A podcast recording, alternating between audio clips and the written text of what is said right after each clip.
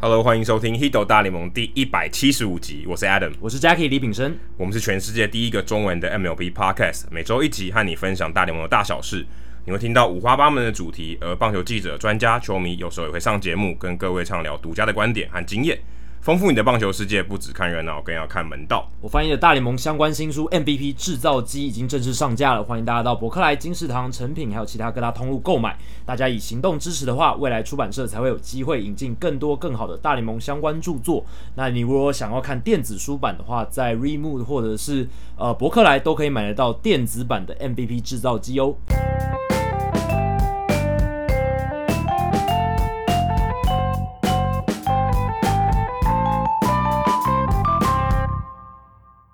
好，那这个礼拜的留言，诶、也是有哦，而且这个礼拜的留言还蛮令人惊喜的。等一下先卖个关子，他一开始是昂邦会带呃呃你，这个这个好感觉英文欸呢、这个对他可能是用用中文去谐音英文的发音是的感觉。我现在想不出来。 对，啊再念一次，昂邦会带呃呃你，哎不知道，还是真还是听不出随来便乱打的。 听不出来。好，那这一个匿名者呢，他的标题是“专业硬核铁杆大联盟球迷一定要收听的节目”，聊棒球也聊棒球。等一下这个很哲学，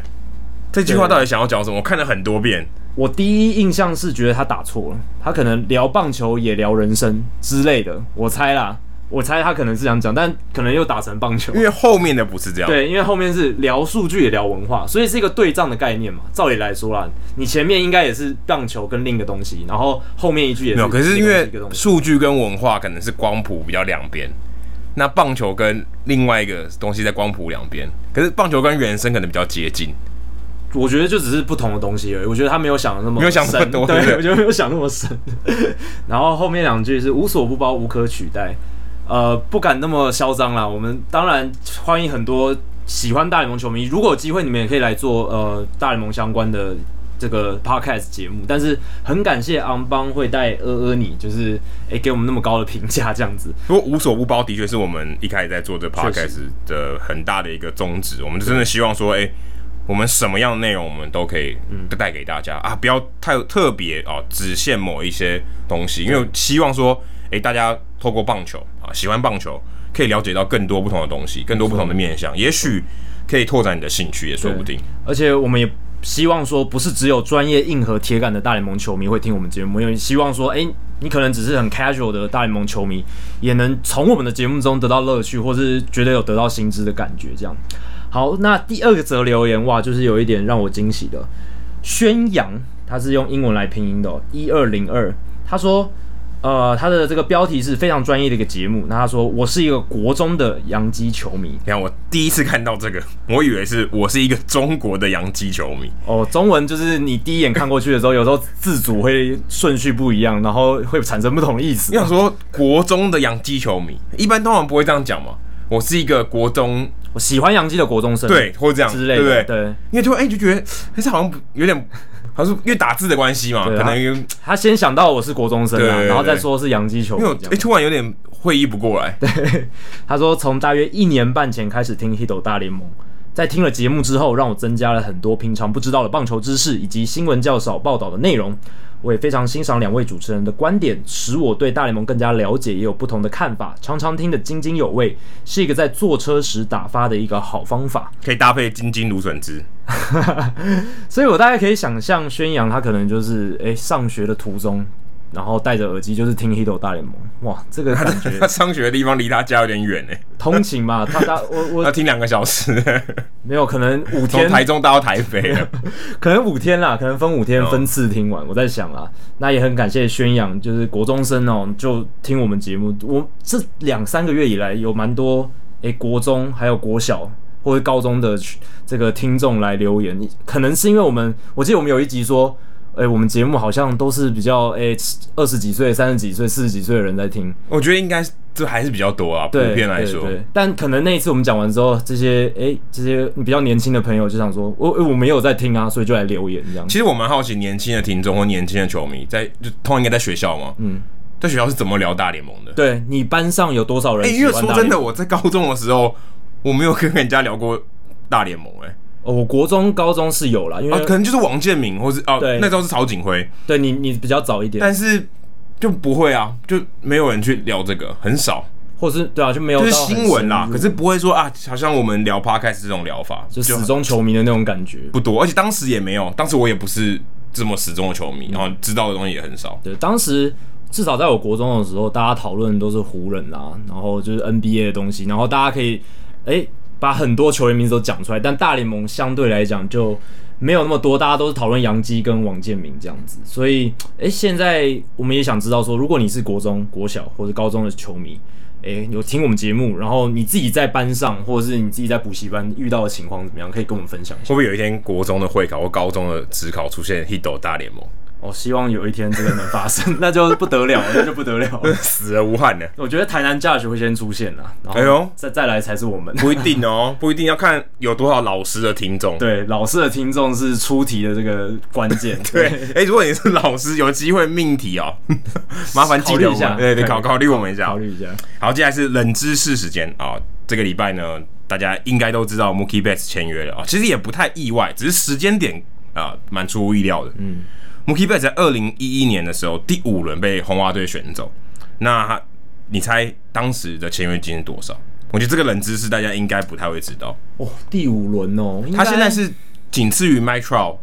呃合约最大的，合约总值最大的。对对对，三亿六千五百万美金，非常高额。哦，这个续约是超过 m i t r o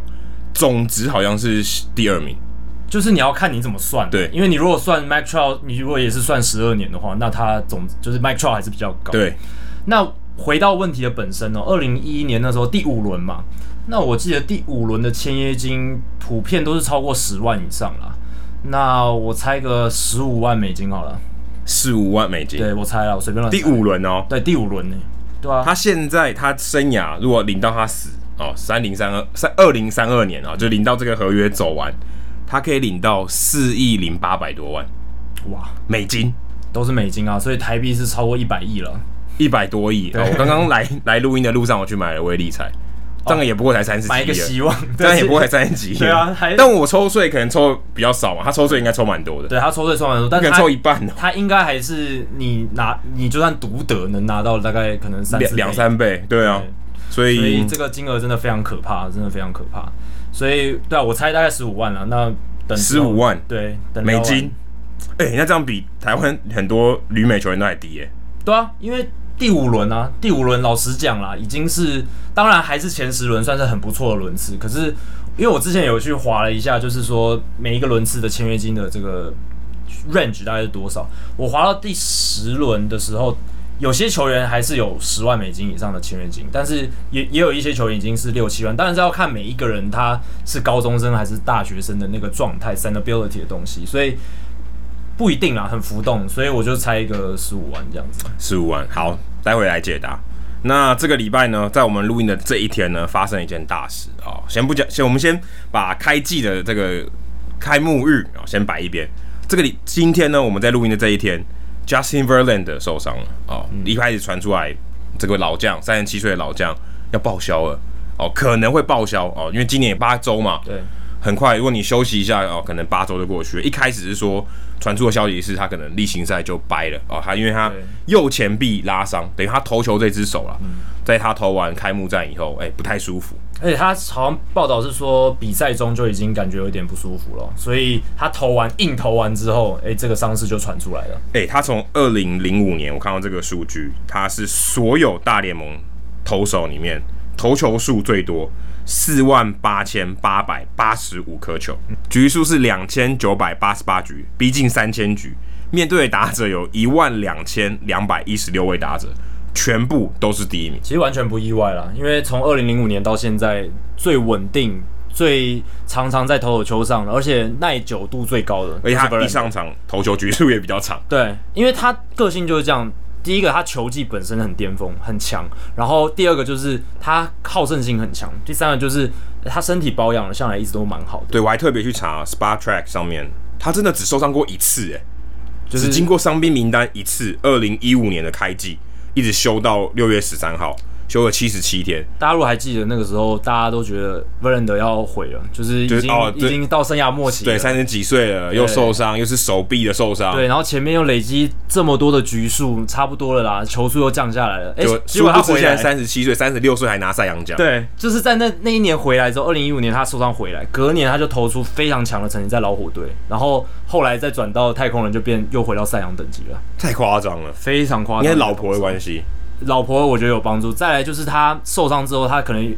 做了一些投球机制的调整，让他可以在三十五岁左右这个年纪仍然可以投得很好。但他现在受伤了，真的不是时候。对这个，哎、这个休赛季哦，不，这个球季这么短，对你受伤啊，等于就报销，某种程度上几乎报销。如果你八周就报销就了，看他们最后评估的是怎么样了、如果对啊，如果你要休息四个礼拜好了，那你还要复健赛、欸，不是说你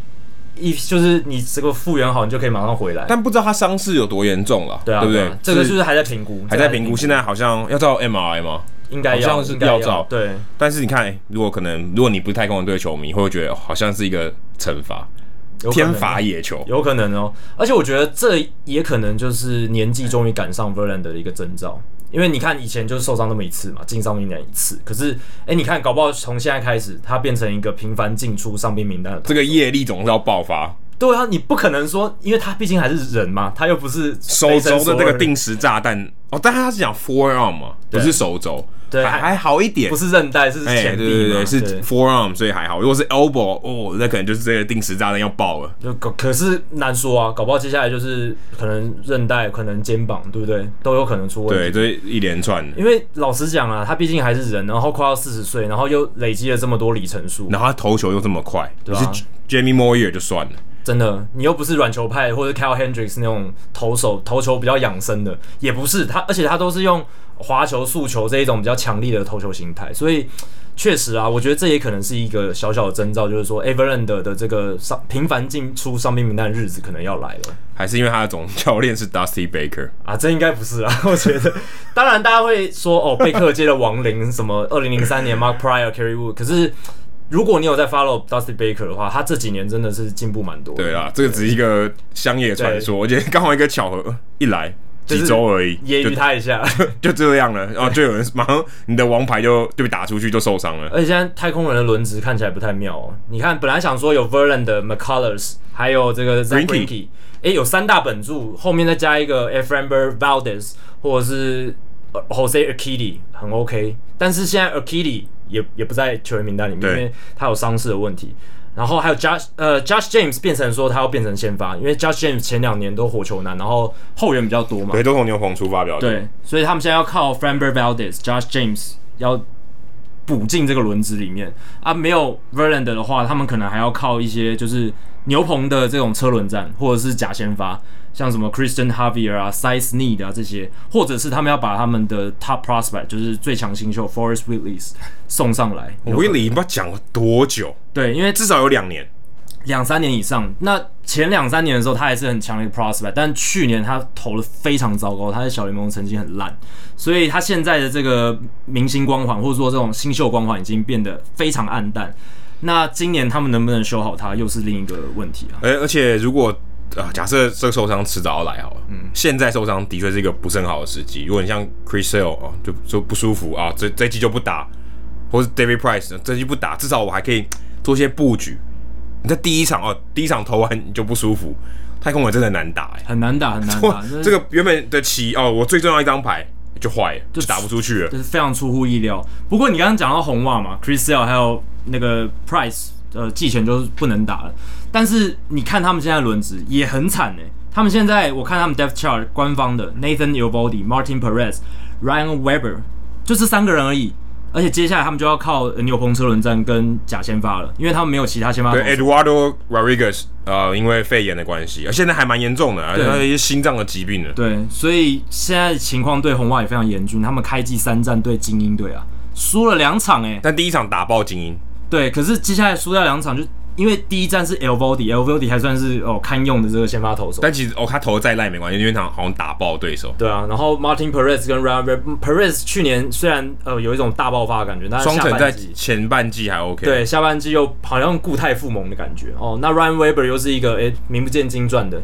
原控本球是派牛棚拉出来的，所以你看红袜现在面临这样的情况，也让人觉得不胜唏嘘啊，对不对？现但在红袜感觉是微重建， 对 就是啊啊，知道 Chris l 掰了，然后 David Price 也走了，那我我现在嗯 OK，就大概就是不打能打了就大概打一下这样子，对对对对对，跟太空人说啊，我还是要拿冠军，我要洗白，对不对？我要证明没有鼓声，没有这个垃圾桶，我还是可以赢。因为太空人是要拼的，这跟红袜是有一点不太一样。心当然态上不太一样，对红袜当然他们账面上会说他们要拼，可是大家有明眼人都知道，哦他们今年不太可能，而且开季三连战两战输给精英，你接下来面对光芒、洋基这些同区的超强对手。老实讲啦，我觉得红袜队今年就算，诶、我们等一下会聊到，就是季后赛扩编到十六队，我觉得他们可能也打不进去。即便有，他可能竞争力也相对薄弱。对，很快就你是看看倒地出门了。我前三个投手，对，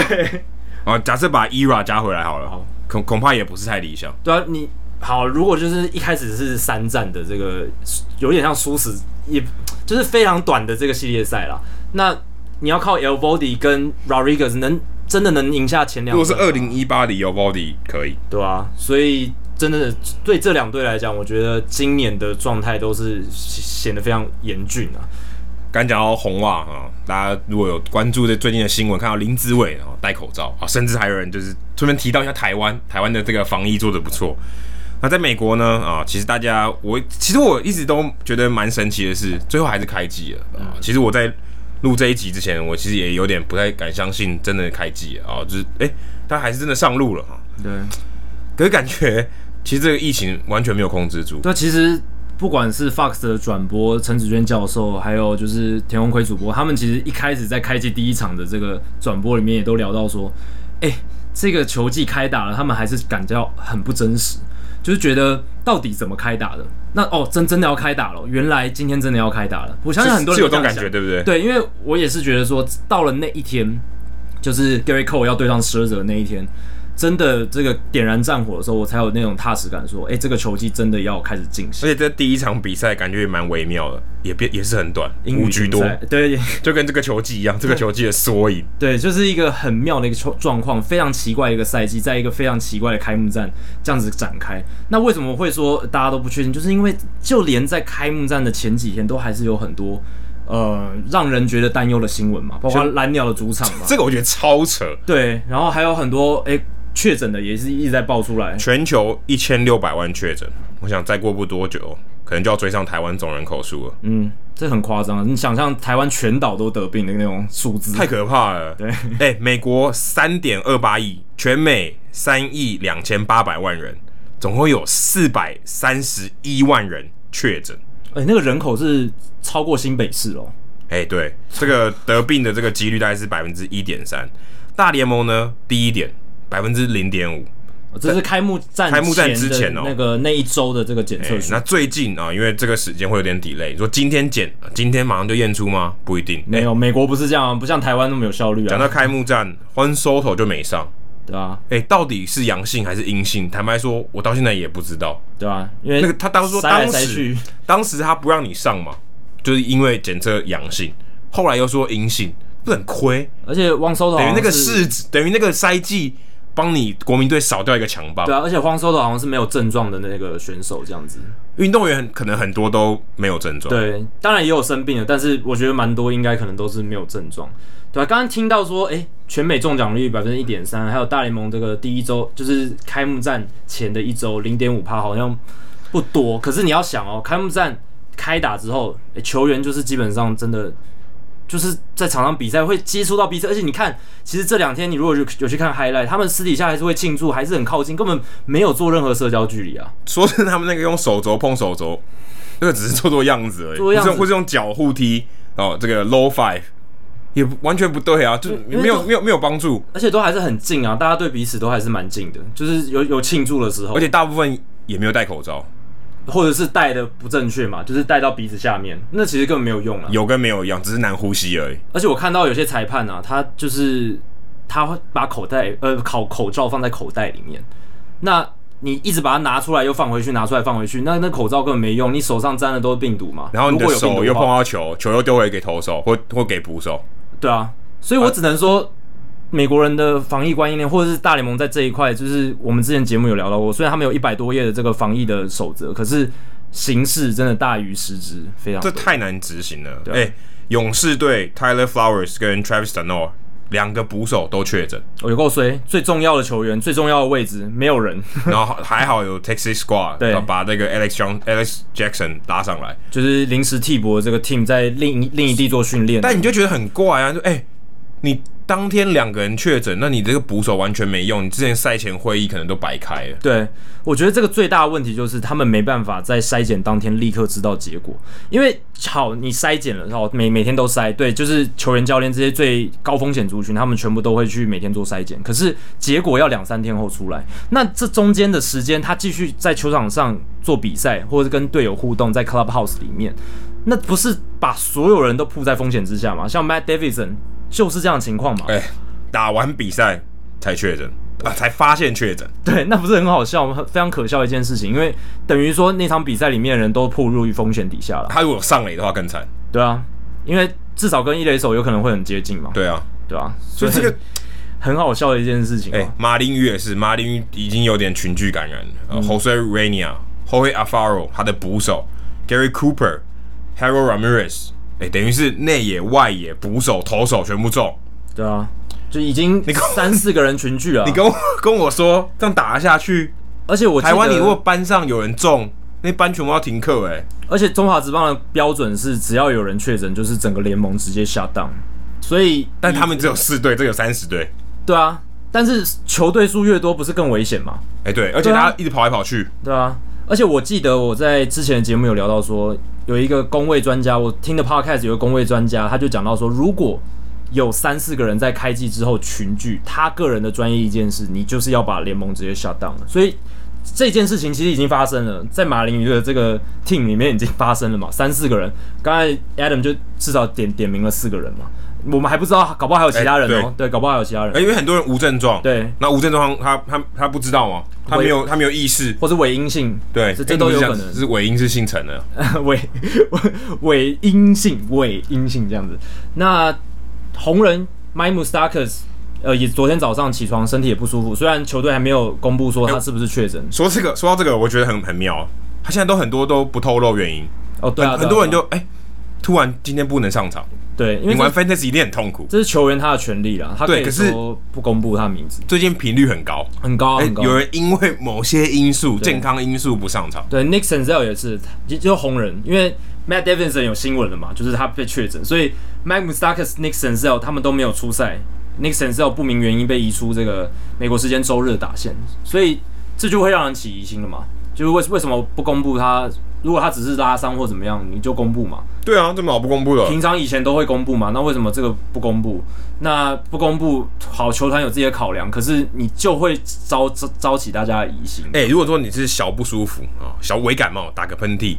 你说你今天不上场，你今天一场不上，等于相当于一百六十二场的二点七场不上，等于对一休休三天。因为每一场比赛都效果放大二点七倍啊。对，那你你会很容易做出这个决定吗？不会嘛？你就对啊尽可能，如果真的没有那么不舒服，哦，假设不是感冒啊、哦，不是说真的这个新冠肺炎的话，你可能还会硬打，对啊，你就不会这么容易放弃。对吧，说今天我有一点点宿醉，David Wells 还不照打，对对不对？还是可以，可是。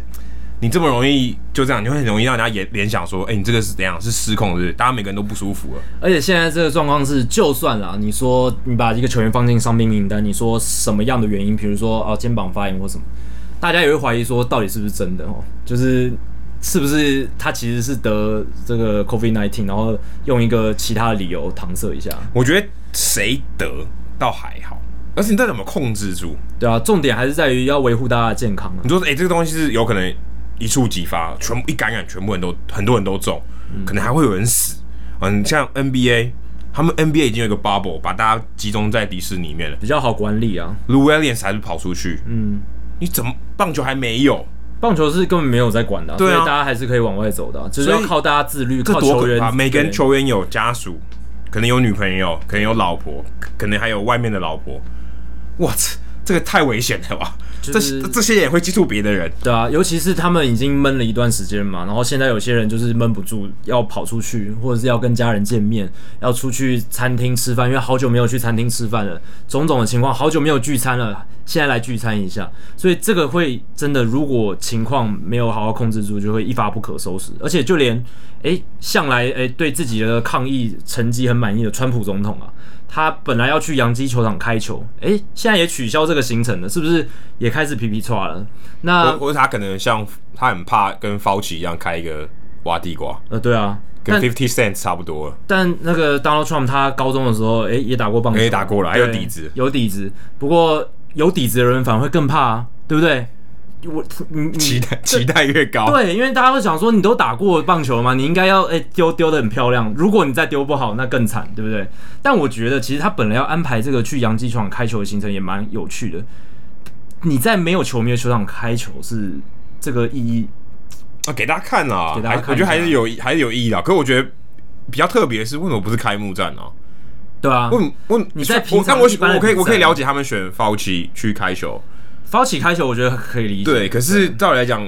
啊，先不论你喜不喜欢 Donald Trump，嗯，但是总统开第一球，而且在华府，很合理吧？嗯，对不对？对啊 Fauci 你去其他地方开 OK，对啊，但今天反正我第一个选项是 Fauci 来开，哎、我觉得是有点微妙。对啊，而且对啊，Trump 当然他跟纽约有很深的连结嘛，就是到洋洋基球场去开，但不是开幕战，也不是开幕战，而是要而且好像红袜跟洋基这个比赛，对啊，而且他去年其实他世界大赛第五站就有去国民球场看球，那他以前好像我记得也没有到洋基球场太多什么公开露面哦，我至少我这对十年的印象没有，所以他在包厢里面你也看不对到。啊，我就觉得这个本来蹭安排就蛮蹭一下热度啊，要选举啊，对啊要蹭一下露热要度露要露脸，所以他已经露脸露够多了。但他最后还是取消了嘛，所以代表说，嗯，可能还是有有一些考量哦，可能也会怕哦，对不对？对，而且说没有球迷啊、但没有球迷这件事有点不太完全正确哦。Weekly Field 现在还是有球迷啊、在那个 rooftop 上面，对，在球场哎、外面，据说好像卖到四百块美金，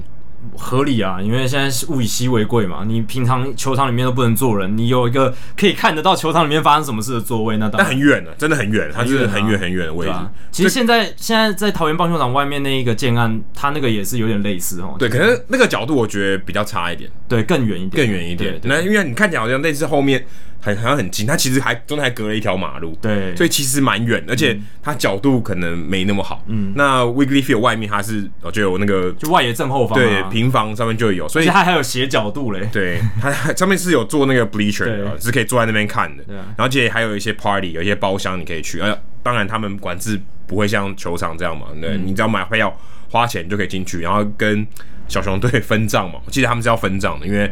不像你看免费的啊，对不对？对啊，你看我的产品，这这要给我一点吧，分。哎、可是被他，分啊你想他们就是 可能二零二零年少数呃花钱可以看到比赛的现场比赛的人对啊，哦，可能其他人是要工作嘛，对，对啊记者、呃球员、教练、工作人员是要工作的，嗯，啊、他们可能是少数可以看到现场比赛的球迷，哦所以蛮幸运的，但、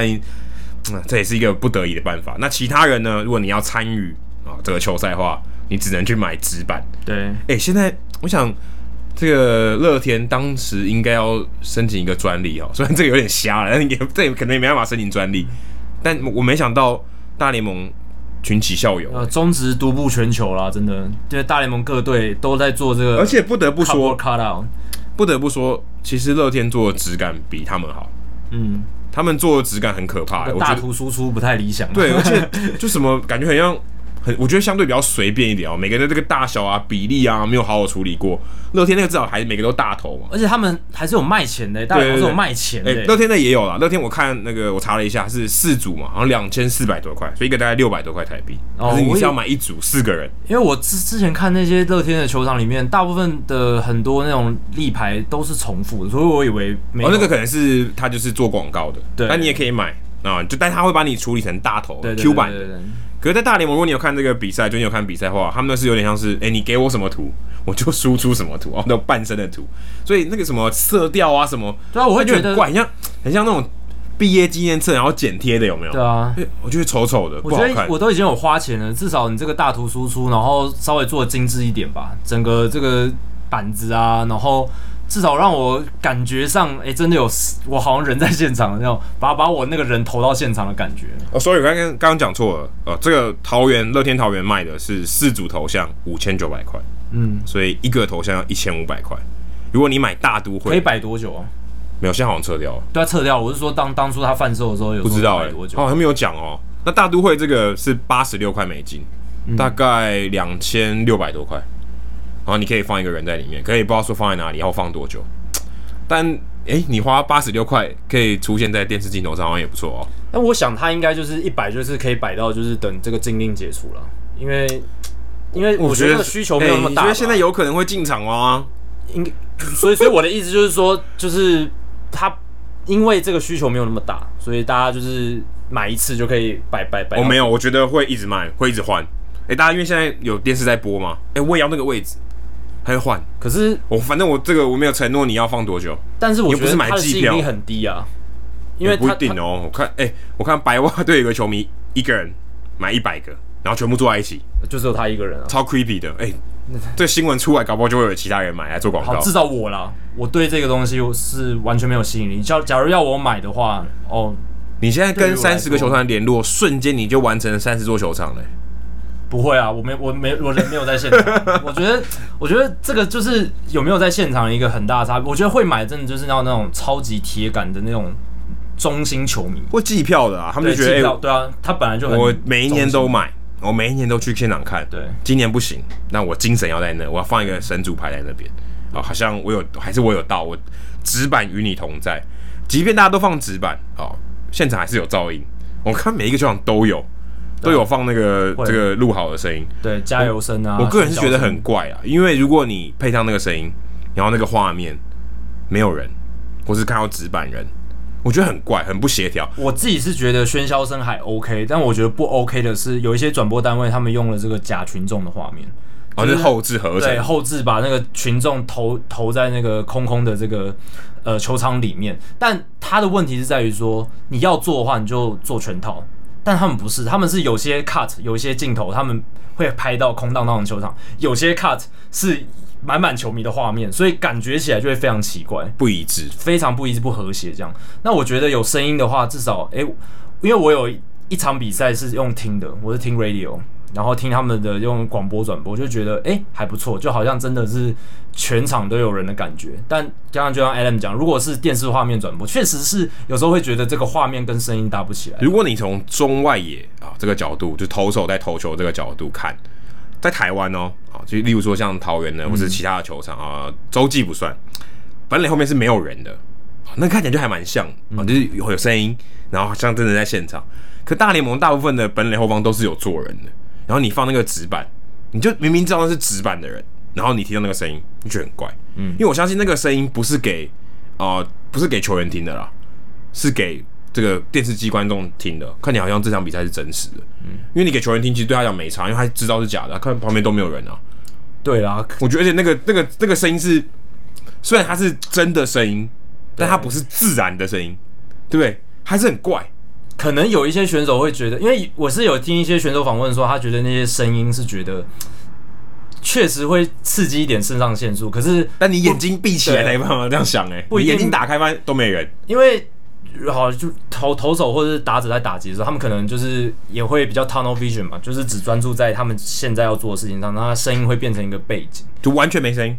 对，那所所以我，我我我不确定啊，我我是会觉得说，他们不会去看旁边周遭发生什么事情，所以有声音的话，他们可能会觉得，哎、比较像以前正常的比赛这样子，我我猜是这样。不过就算有声音，我其实觉得大联盟最近做的还还蛮算有一件蛮有创意的事情，对吧、你可以在这个大联盟官网神秘的声音，你自己录一段，然后这个声音会出现在球场里面，然后你就是自己录一个罐头音效，然后它会再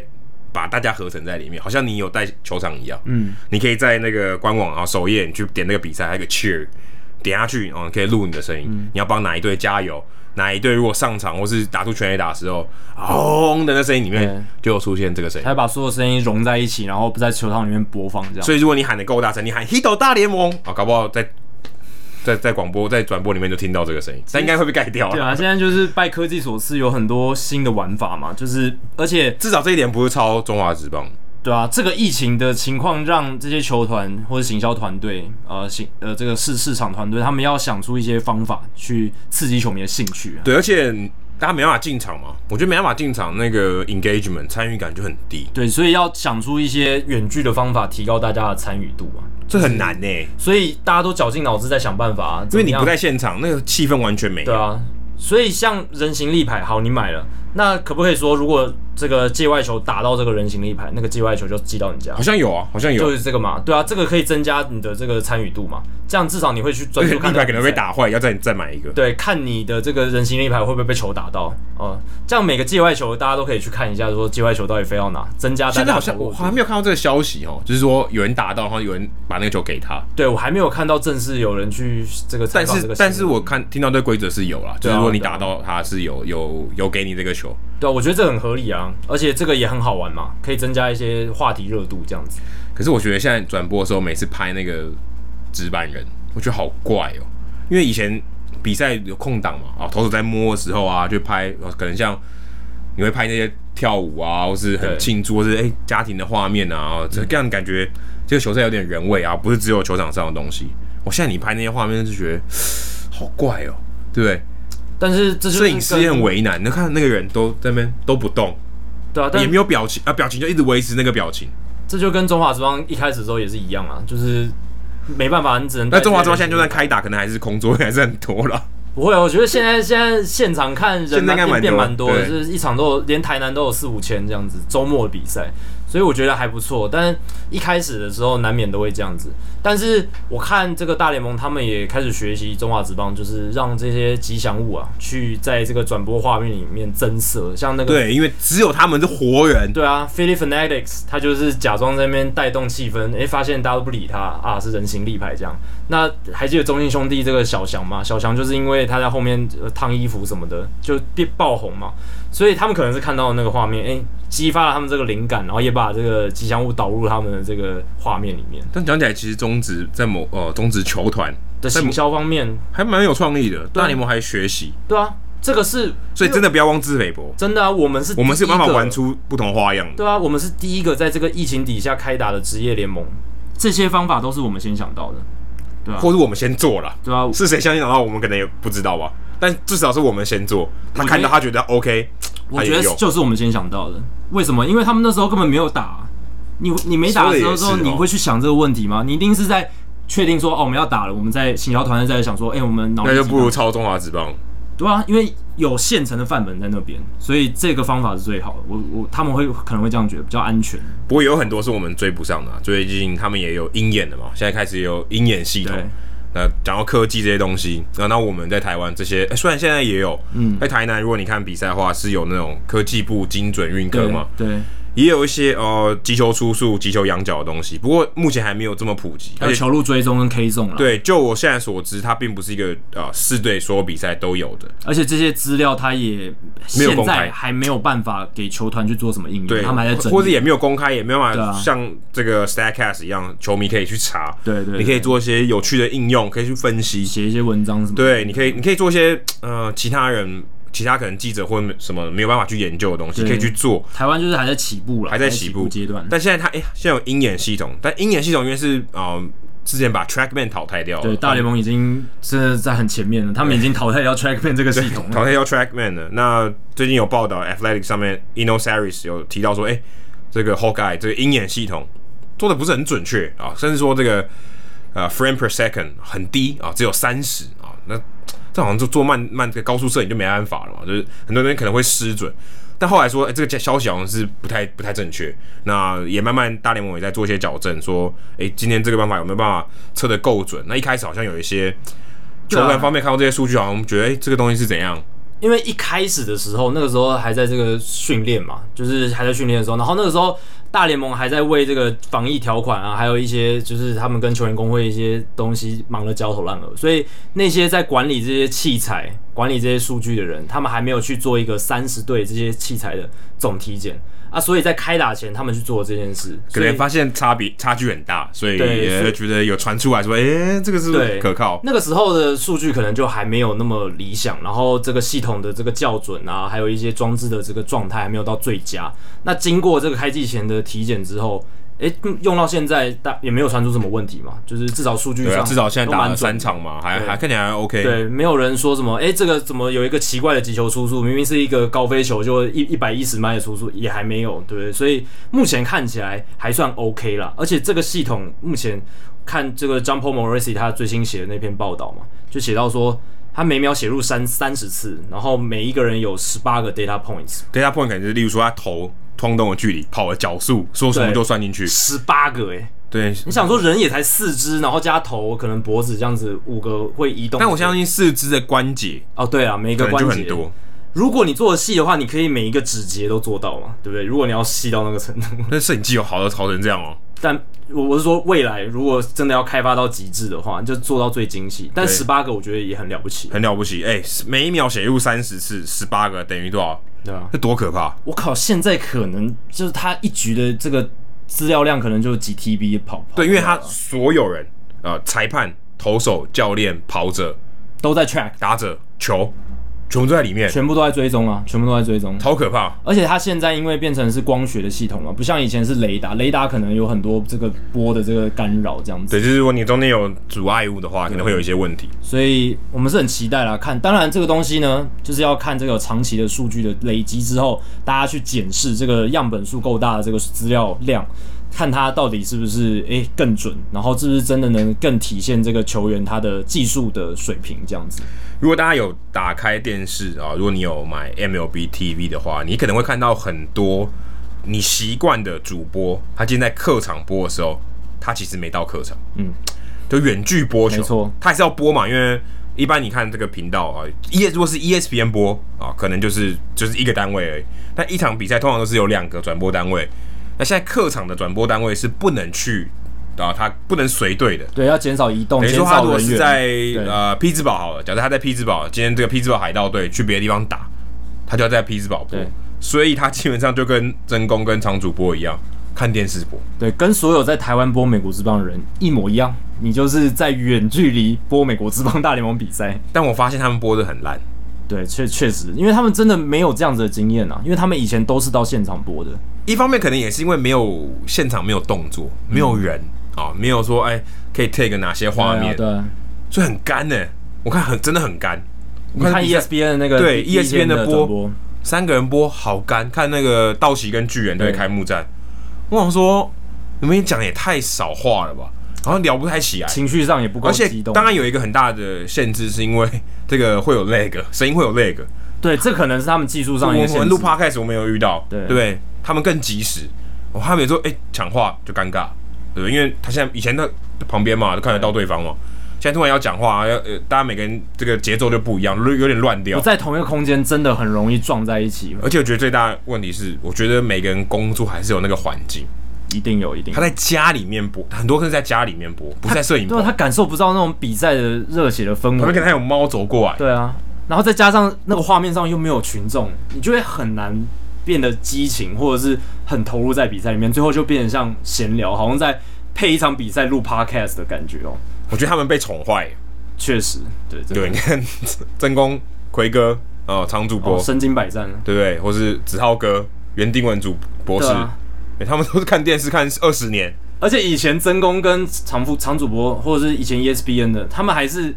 在远距离耶、对，一个在新加坡，一个在台湾，嗯还是然做后得然到。后播在美国的比赛，这个是。但我想，可能我们有点，标准，可能设有点太高，因为他们也才第一张嘛，嗯对啊对啊那他们也是不习惯嘛，确实啊确实有习惯，我相信他们可能也也会慢慢慢慢这个把这个 pick up 起来，所以然应后该是 OK 啦。对，开幕战的时候，我是听那个洋基队的转播单位广播啦，John Sterling 还有 Susan Wallman，他们是在洋基球场，然后播在国民球场的这个开幕战，然后所以他们还在球场里面播，对他们，但他们是在洋基球场对，他们还是远距离，至少他们坐在他习惯工作的地对方。，很好笑的是，他们还虽然是在洋基球场播，他跟苏珍沃们还是被隔开，他们没有在同一个空间里面。哦，我看当 Osilo 的也是，对他们还是在不同的房间里面对播。然后那个 John Sterling 他就说，呃，因为他们现在要看着荧幕播比赛，广播的话要很巨细靡遗耶，就是每个 play 球员在干嘛你都要讲嘛。那如果他发现说这个转播画面没办法满足他这个广播需求的话，他会直接跟观众讲说，听众讲说，哎、不好意思，现在这个画面没有带到我要讲的东西，所以我没办法告诉你发生什么事。就是他他只能很诚实的这样讲。这也是他习惯，嗯因为他习惯在现场播。那有些东西这个元素不见了，确实，哎、他就不知道该怎么办。对啊，以前如果你都习惯了哦，被动接受这些资讯，那可能就 OK 啊，哦就是 知道你可以在什么时候讲什么。现在突然这些东西由奢入俭难，啊真的是 东西突然变少了，我要讲什么？哎、球高飞球打出去，这个摄影师没跟到，嗯、现在在哪里？对啊，哎、我现在发现最近不知道是怎么样，最近发现大联盟这些转播单位常常追不到球、哎，我最近看几场比赛，发现、哎常常追不到球，就是不哎球是打画出面，去不是画面有点晃，哎、球哎、没有跟到这样子。就是还不在状况内，那个掌控那个摄影机的人，有可摄影能师还没在状 况内。可能之前被裁员，找一个新 的来。对，我最近发现真的蛮长的，有点有点螺丝有点松了。嗯最近看比赛的这个品质有点不是很好。而且在远距转播的情况下，如果哦在转播单位在重播的时候，场上发生什么事情，有人员在总动，他们都不知道，所以只能跟着这个转播画面走不。讲别的，讲最常见的布阵就看不到了对啊就看啊不。到哦，这个影响很大欸。如果他没有带这个鸟看景的话，他如果只是还是在带头打，那他就不知道有啊，真的要被动啊！你你有鸟看的那个 view 的时候，我才讲。对对，没有之后我就我怎么讲，我根本看不到。就是只能靠现场导播，可能在耳机里面提醒或什但么。但我想他们可能不止一个画面啊，嗯，好、就是有很多画面，可能一直有一个固定的鸟看的画面，我想应该有啦，对，只是可能还是有些不足的地方，对，因所为以他们技术上除了主转播画面，他们还是可以提供主播其他的周边的画面，让他们去看，对，这这所以是做到的让他们磨练一下，让他们体会一下啊对，在别的地方，台湾的转播 日常，哎、对，哎、你们学台湾的这个纸板人嘛，啊， 也也学一下这个台湾的痛苦，对，没错。体这个亲亲身体会一下。而且不只是哦，媒体需要这个远距工作，连 scorekeeper 这个记录员他也要远距工作，好好难哦。这个我觉得太太强人所难了吧？你要做棒球记录的工作，你不在人不在现场，这要怎么做啊？好像摄影师要拍照，但人不在现 场，对，然后你要拍电视画面，然后去去拍照， 这也太难了吧？ 这很好哦，有笑啦，啊可以用遥控的，摄影师可以用遥控的，嗯可以有那种遥控的摄影对啊拍照，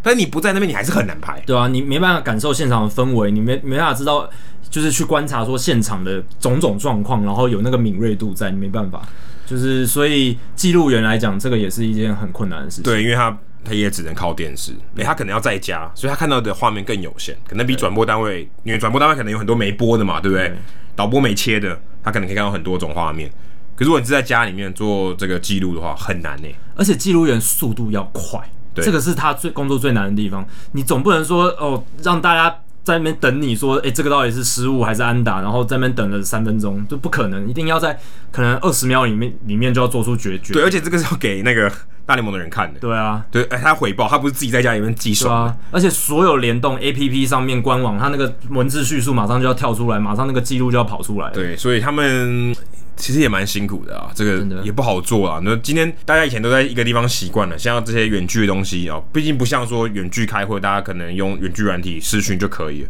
太多这种事情，你不在现场太难做了。对，然后还有一个是蓝鸟队更惨，蓝鸟队是无家可归啊。对，他们先是被加拿大政府拒绝在他们主场，我觉得加拿大很有 guts，、欸、对，因为球其迷实干翻了。其实省政府这个 Ontario 他们是已经说可以了，已经给绿灯了，结果他们联邦政府说不行，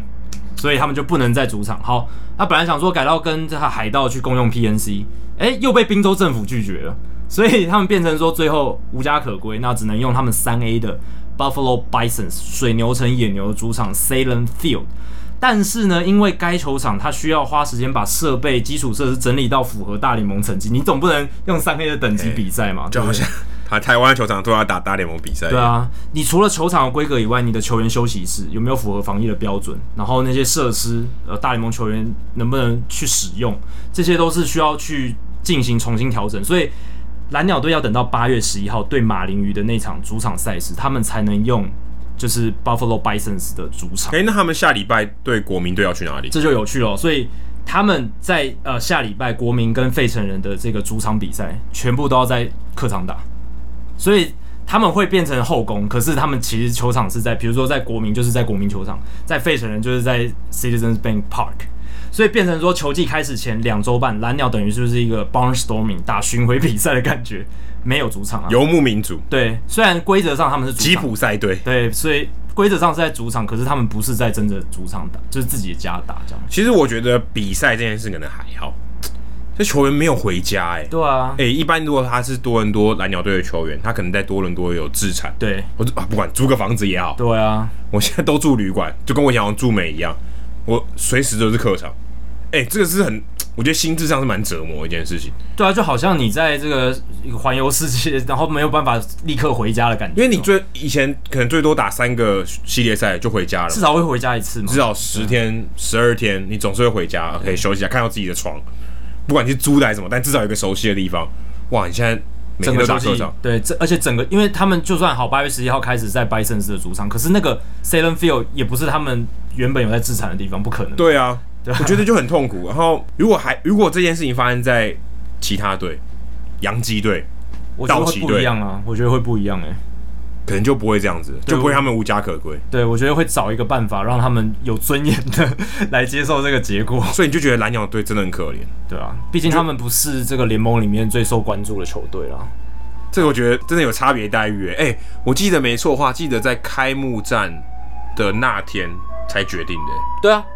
这个就是当初大家为什么一直不确定说这个球队到不打打到底打不打得成的一个关键，就是蓝鸟队没有主场，你还要让他比赛开始哦，这对这支球队也太不公平了吧？其实现在这个状况还是对他们非常不公平啊，就是你但他没办法，然后我就、对啊我就不是这个有声量的队伍，对啊，嗯，就、呃我活该。如果你要考量这个整个联盟的竞争平衡性的话，这个球季其实是我觉得已经完全没有了啦。你因为蓝鸟队这支球队，他就是吃了很大的亏啊。对，但可能大家认为说，OK，反正你就是拿不了冠军。如果今天太空人，今天是道奇，今天是洋基、光芒，对不对？对啊，呃，红雀、小熊，我哪会跟你这样子？对啊，而且就马上我就罢赛，我就不 打，对不对？而且已经有很多球不打看队你怎么玩。其实，在赛前就是这个季前暑训的时候已经被冲康了嘛，因为像太空人队他们就是哦那个要那个检检验结果一直没出来，结果有好几天没不能训练嘛，也有其他球队面临到相同的窘境，所以这个出发起跑点真的每一支球队都不一样，所以那个竞争平衡性真的我觉得已经荡然无存了、啊我觉得那个暑训的时候，供体时间可能也许还可以，这筛检啊，大家还不是很熟悉。可你少两天训练时你连间，主场都不给我，我我觉觉得、得、啊、这太奇怪，呃，你还要我最后不先不管好，假设三 A 的主场马上就可以用，那场地也不可能比大联盟的好、啊，一定不会，就算他有去重新装潢或怎么样，也不可能比对啊，大联盟的好而，且我原本是人工草皮，你现在要我在天然草皮打，对啊。以前我有优势哎、对啊我有主场优势，对，我熟悉那个场地嘛我。现在就没有，呃，但是他们以前打过，可能打过三 A，所以但但是你原本有主场优势就没了嘛，嗯我觉得。蓝鸟队真的很温和啊，这样应该是要大吵一架，罢赛都可以，真的对不对？你说啊，我就我就没有主场啊，哦，不能打、啊，不能打就不能打，二十九队你们自己玩，唉，最后还是必须妥协，for the greater good，就是为了大家都能让这个赛季继续进 对，，真的是这样，真的就是是被迫吞下去。那刚刚有说到 PNC Park 嘛，那海盗队，我今天看那个比赛 highlight 的时候，看到一个很好笑的画面，就是因为现在他们不是规定说不能吵架嘛，就是主审跟可以啊，这个你可以总教远练端吵架，你对可以在你休息室里面吵，但但你不能冲上去跟他 argue，也不能有肢体接触，结果这这个很难哎、很快就发生了。美国时间七月二十六号比赛的这个海盗的第三战，他们的菜鸟总教练 Derek Shelton 帮这个自己的球员 Derek Holland 出头，因为 Holland 他在休息区对主审 Jordan Baker 叫嚣，然后这个比较符合防疫标准。对他是在栏杆 后面呃叫叫至少叫，远有一点，这飞沫飞沫没办法传到那对，边。就是转到那边，至少差了十五公尺以上，所以那个 Jordan Baker 他也就叫回去，然后就叫叫叫 Derek Holland 呃驱逐出场。那肖腾不爽啊，他就上场要跟主审 Jordan Baker 争论。哎、结果哎、Baker 要走走到这个 Shelton 旁边的时候，他就还紧急的从口袋中拿出他的口罩哦，然后然后马上戴起来，然后再开始跟他吵架。我觉得这个画面实在太有趣了，这个气势有点弱。整个弱掉了啊。一般通常你如果要吵架或打架，你是去拿球棒啊，这个不鼓励，但是你应该是拿武器嘛对，拿给 吸，嗯，拿口罩。你跟人家吵架戴口罩，感觉就输嘞、对，而且他就是有点紧张，就是因为应该是他反过来，应该是原本有戴口罩，我要跟你吵，我要大声一点，我把口罩拿下来，对，然后应该是这样吧这哎霸霸气的好感觉像。比较合理，对不对？对，而且他因为拿口罩的这个动作不熟练，所以拿出来之后还就是感觉抖抖的，然后就是很忙很忙乱这样气子。势这样输一半，对啊哎主审气势要有，对啊，然后他 Shelton 他上去的时候，他是把这个原本挂在这个脸上的这个算口罩的这个领巾吧。然后再把它拉到鼻子上面，所以他其实原本挂这个领巾也是只挂到嘴唇上面，所以也是我刚刚讲的，就是也是乱戴一通嘛，就是基本上没有什么防疫的效果。所以虽然他们上去的时候，哦，要真的要吵架的时候都有这样子把他这个带回去带好，可是他们争吵的距离还是很近。我看那个画面，可能大概不到不到三公尺，可能就是但跟我们现在录音的距离差不多近。可能差不多，对，所以真的就是我觉得大家在这个大联盟这种各种规则底下，其实他们真的要去实行，我觉得真的很难做不到。现在打完三场了，嗯，二十分之一，看能打到什么时候，对，看看你能装到什么时候。看我觉得到这个底都真的是在玩会怎俄么样罗斯轮盘，嗯看你什么时候爆。你跟我讲这个防疫有效，我是不太相信的。是就是没效，所以现在有人确诊了嘛，对不对？对啊马林鱼红人，对不对？马林鱼才四个，这个不是四个一个一个这样加上去哦。是同一天啊，传传对，出来我说不是，肌肉肌肉确诊不是一个一个加上去，嗯，可能是八个、十个这样对加，上去。指可能变指数率的这样子往上加上去，你挡得住吗？你当你这个爆发的时候，你挡都挡不住，不是一个一个加上去、欸，哎，对不是你说现在百分之零点五，下一步可能是二十百分之二十，你玩的你玩不下去。我觉得他们现在的心态就是，我们就是看每周检测的数字来决定接下来的动作。他们不会像我们未雨绸缪去想说，哦，接下来两个礼拜，现在我们有四个确诊，那接下来会发生什么事？他们不会这样想。我觉得他们就是觉得说，我现在检测这个礼拜好一万多个样本，然后检测哦，呃，一趴零点五趴，OK，那我们继续打。他们就是这样的感觉啊。不过其实我刚才在讲的时候，我自己换位思考，如果我自己是 Rob Manfred，其实好像也不知道该怎么因为办。头已经洗下去了嘛，对不对？ 你好像现在要把它拿起来，你真的湿漉漉我的。我可能唯一能做的，唯唯二能做就是要求大家全部戴口罩，再来严就格是执行，对，再来就是筛检的速度快一点，对啊我尽可能防堵，其他除非不打，不然我觉得真的太难。对，就是头已经洗下去，真的很难去收拾这个残局了。如果接下来真的有超大群聚爆发，被迫要终止，那真的太难看了，真的太难看。虽然他可以怪说就是疫情的关系，可是对大联盟是一个伤害。又回到我们第一百七十一集的标题，对，都怪给病毒就都好。怪给病毒，然后对大联盟会造成非常经济大的经济上的损伤，对球员身心灵身上也都是一些折磨。对，唉，但也就是不要浪费一个好危机，搞不好危机就是转机啊，可以从中学到一些东西。不管先不管这个赛赛季有没有打完，对搞不好还是大联盟还是可以有所成长啊了。对，会说到会学到东西。诶，我们现在就看到突破僵局之在大联盟发生，大概会是什么样的情形了？啊而且我没有想到是这么快就发生了，诶，对，才因为延长赛前坦白说三也天不是一个非常非常非常常见的事情啊，我记得之前看数字，好像一一个球季百百分之十以内对百分之十，对，差不多那个数字左所以右。三十场，诶，三十那有三十场有三场，呃，十五场大概就有一场，对一点差不五多场，差不多啊所以第一天的确符合这个几率，嗯，就中了，哦就一场，而啊运动且运动家跟天使对，而且第一个这个突破僵局的跑者就是大咖大谷翔平， 而且如果大家有去看那个重播画面的话，他一开始其实不知道他自己要去二垒，因为他前一局被三振了，对，是最后一个打者他，前九局上半他是最后一个打者，嗯三球被三振，就他十局上哎、平手啊，哎、我现在要干嘛？哎、你上去跑二垒，因对不为对大家都没有，至少大谷没有经历这个规则，因为他没有打过小联盟嘛，他他没有打过就可是是。在国际赛如果有的话，可能日本太强了，不需要就打没没和有局打过这种比赛， 所以他可能第一时间哦没有很习惯这样子的规则啊。而且不但他没有习惯，他最后这个结局也是令人觉得非常神奇。他居然第一个出局数是他死在二三垒中间被夹杀。这个最好笑了。哎、通常通常通常第一个人如果今天打出去是一垒方向，他应该可以冲三垒，对应该可以。没错，好死不死，这个第一棒打者 Jerry Walsh 他打一垒方向，照理讲他跑三垒，呃，直觉反射跑三垒应该是可以的。诶，结果 Matt Olson 一垒手接到，这球还蛮强的，一接到传过传到三垒，然后 Matt Chapman 诶一个 scoop 反诶接到球哇弹地的很近的不好接，接到球以后大谷在他前面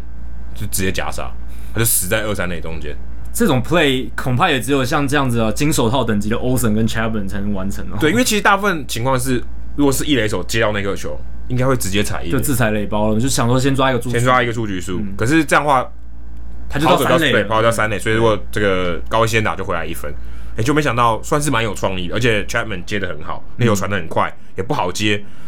但最可怕的是 Jerry Wash 停在一垒，如果你今天你再补上二垒，他在二三垒死，OK，就一个人出局，等于被三振，但我得点圈还有人，对安打我还回得来，嗯，结果没有，你停在一垒。好，那一局啊，接下来 Tommy l e s t e l a 打出右外野安打，然后 Pujols 本垒后方接杀，Jason Castro 四外球保送啊，满垒，结果 Andrewton Simmons 内野滚地球三出局，那一局没得分，就是非常不被，就是非非常的令人不满意了。如果你是天使球迷的话，，对，如果大家看这个 Run Expectancy 得分期望值啊，这科学一点的话，去年的这个情况，如果你今天 No out 两二垒有人，大概你会得到一点一分，就代表你基本上一定要会会得得到对大分概会数得，到一一分。如果你今天是没有人出局啊，也没有人在垒，大概也会得到零点五三分，所以差不多是两倍，对你得分的几率大概是两倍，对，嗯就你一分都没得。等于是你比呃一般的情况都还要糟嘛，因为对一般情况都还有零点五三分，而且你是先攻的球队，照样你要多得一点分数。哦，要施加对手压力啊。但你对啊蛮累，最后没有人得没有得分，所以也没就很蛮衰的啦。对，因为 Tommy 老师打，如果他打打安打嘛，如果大谷还在二垒，或是 Jerry Wash 在二垒，至少还得一分对。当然，最后 May Olson 是再见满贯全垒打，所以呃那一分可能也没帮助。但嘖我觉得这个历史的这个这一场比赛还蛮特，真的还蛮特对，别。我觉得不一定哦。搞假如天使在上半局就有得分，就给运动家比较大的压力的话，也许下下半局全垒打就没了。对，这很难说。对，这就很难讲，当然很难讲。可是天使在上半局没有得到分数，就是不应该啦， 在大联盟历史上首次突破僵局制，其实就蛮有话题很戏剧化，也很怪，符合今年球季的调性，就是一个字怪。二垒跑者居然是被夹杀出局，最后结果是再见满贯全垒打，对啊，而且是这其实很少见的、欸这就是你拿到国际赛， 对啊，拿到国际赛真的有突破僵局制，恐怕这个结这个复制这个剧本也很难。而且还是反方向的滚地球，大谷竟然跑不到三垒，大谷又不是说什么很慢的跑者，他也是很快腿，对，其实照理来讲，这个应该是不会发生，真的。就就蛮衰的啦，但嗯也没办法，他可能当时就有点状况外啊，这个也是急急忙忙上到二垒啊，哎，现现在是怎样搞不太清楚啊，对还要透过翻译说，哎、上去了，嗯，感觉也是蛮蛮奇妙，在这个历史的时刻，感觉是特别怪啦。对，那这个 Mike Clevenger 他有说话嘛？他就是说这个突破僵局制他不喜欢，对，因为印第安人跟皇家也遇到了，对啊，第二场比赛也遇到了，呃，印第安人输啊，当然不喜欢嘛，对不对？但我其实我某种程度上我蛮同意他说的话，因为呃，James Carrick 就是印第安的投手啊，他在下半呃上半局上来，二垒有人，他理当我刚才不是讲嘛，他会掉一分嘛，啊，那一分要算在他头上，而且如果他今天败投，诶哎今天我其实没有让任何人上垒，因为他是触及嗯高位先打，他一直在打都没有，然后我吞败。哦，如果我是投手，我也觉得不爽。虽然胜投败投没有那么重要，对，现在已经没那么重要了，但是还是不开心嘛。就对是不 Kimoji 不好啦。哎、当然二垒又不是我送上去的，对啊，数据上他也不会说那是你的自责分，你的 ERA 还是 OK，但是就但是但但但一分谁来算你的？对啊你还是输。就是你在场上让那一分回来的，那这个就是会让投手，这是我觉得是只有你有在比赛的这个心情，你可能才会理解，就是你在场上分数在你的眼眼皮底下回来，那种感觉是不好的。那这个可能就是球员他们本身才会觉得很激烈的一个。我突然想，到说，这样可不可以洗胜投？哎、如果有人想要冲三百胜、两百五十胜， 你就最后一局让你上去洗，就常常就是在最后一局上来对我总是比较容易洗突。破僵局对不对的时候，因为如果突破僵局是总是会有人马上就、对啊马上来就的时有候这个会 decision 出现了，对对。我让你洗是可以的嘛。照理来说可以，但是不会有人这 样做了。实际执行上，但是的确，我觉得这个胜败就会被灌在那个人身上，因为短期杯赛 OK，对啊没有什么胜投王，或是我也没有要长期累积记录，对不对？我重点是要分出胜负，因为大联盟这种很长时间要累积记录的比赛 k i m o j i 啊还是不太好。我就会觉得这个胜败这个记录的这个重要性，或者是它的受重视程度又会变得更低，大家就会指着他说：“哎、你看那一年有突破僵局制，所以这个胜败更没有参考的价值了。”我可是觉得还是那是记录还留在那哎、欸，对啊，但是我觉得大家就就会 k 一 a r r 直 y 去 check 诟他病只他，让对方触及，高位先打，对啊，就我多一败，对啊，我其实做的很好哎、 对啊，所以而且我多一败，所以我才会说这个数据会更受到大家的不重视，更更受到大家的唾弃啊，让让那个数据死掉的速度更快。对，但是 Clevenger 你说他其实感觉是比较走在前面的人，但他还是有这种哎、虽然比较 old school 的一点想法。对，就是我我相信他只是为他这个球员同胞发出一些心声啦，就是这个在比赛场上有啊投得不 emoji 差啊的问题。吞败，对，二垒又不是我送上去的，是规则哎。这句话感觉像是 Verlander 会说的，因为 Verlander 他其实很重视胜败，就是胜投败投，呃你要拼名人堂啊！对啊，对啊。而且他自现己在现在没没得，现在没没得拿胜投了。像他们这种比较传统派，他们就会说，诶，这胜利这个数字对我来讲还是有意义，因为代表说我帮球队拿到一胜，而且记录上会写啦。对啊，会写对，我觉得哎、今天这场比赛胜利投手谁谁谁，Justin Verlander，对，还是有差嘛，对不对？就是提莫看吉还是有差，看你就是看你是谁喽，而且你如果今天是薪资仲裁，嗯，有差哦，除非他把它抽出来，呃，这是二零二零年，对对对，我觉得应该会啦，这个经纪人他们一定会跟这个仲裁官讲啦，因但如果今天是胜投就就不写，相信这个东西就是二零二零年这一年哎玩一定会 Fantasy 就有影差响，对啊，Fantasy 会有 差啦，莫 超多莫名其妙的一捡到是很很多胜投，呃，除非除非你呃，除或或者是你玩哎、那这样也种不对，因为其实原本延长赛还是会这样哦，只是他更容易捡到胜投，也许对，然后更容易吞到败投，你如果是这种就是玩那种废物联盟的，就是比烂的，呃、那你可能就是会找一些强 这的种机会，搞不好强的终结者他吞的败比较多，因对啊、为他在那个时候对啊上场，对对啊他总通常是都有是在那种时刻上场的，对，啊他就掉那一分啊，就输了，哎、也是有可能。但的确啦，这个土伯洋局制啊，目前应该还不是确定，二零二一年还有吧？当然没有啊，还不确定嘛就就是这一个还不确定球季哦但我有觉得这个规则二零二一年不会不会沿用了那 DH 呢？ ，DH 我觉得就会沿用了，因为 Cespedes 创了纪录对，因为 Cespedes 打出国联 DH 第一支全垒打，嗯，而且是暌违两年多，他连三场开轰，但前一场是两年多。对啊，他很真的夸张是真的是走了一个很漫长的受伤复健之路啦，然后中间还有一些很诡异的插曲，什么被野猪弄弄伤这样 子，在自己的农场被野猪弄对伤，所以就是一个荒谬的球员我。赶紧补充一下刚才那个记录哦，他在二零一八年五月十三号对费城的比赛打出全垒打哦，在费城人的客场。然后七月二十号是他下一场比赛，中间休息了两个多月，在洋基队的球场。然后接下来是今年开幕战，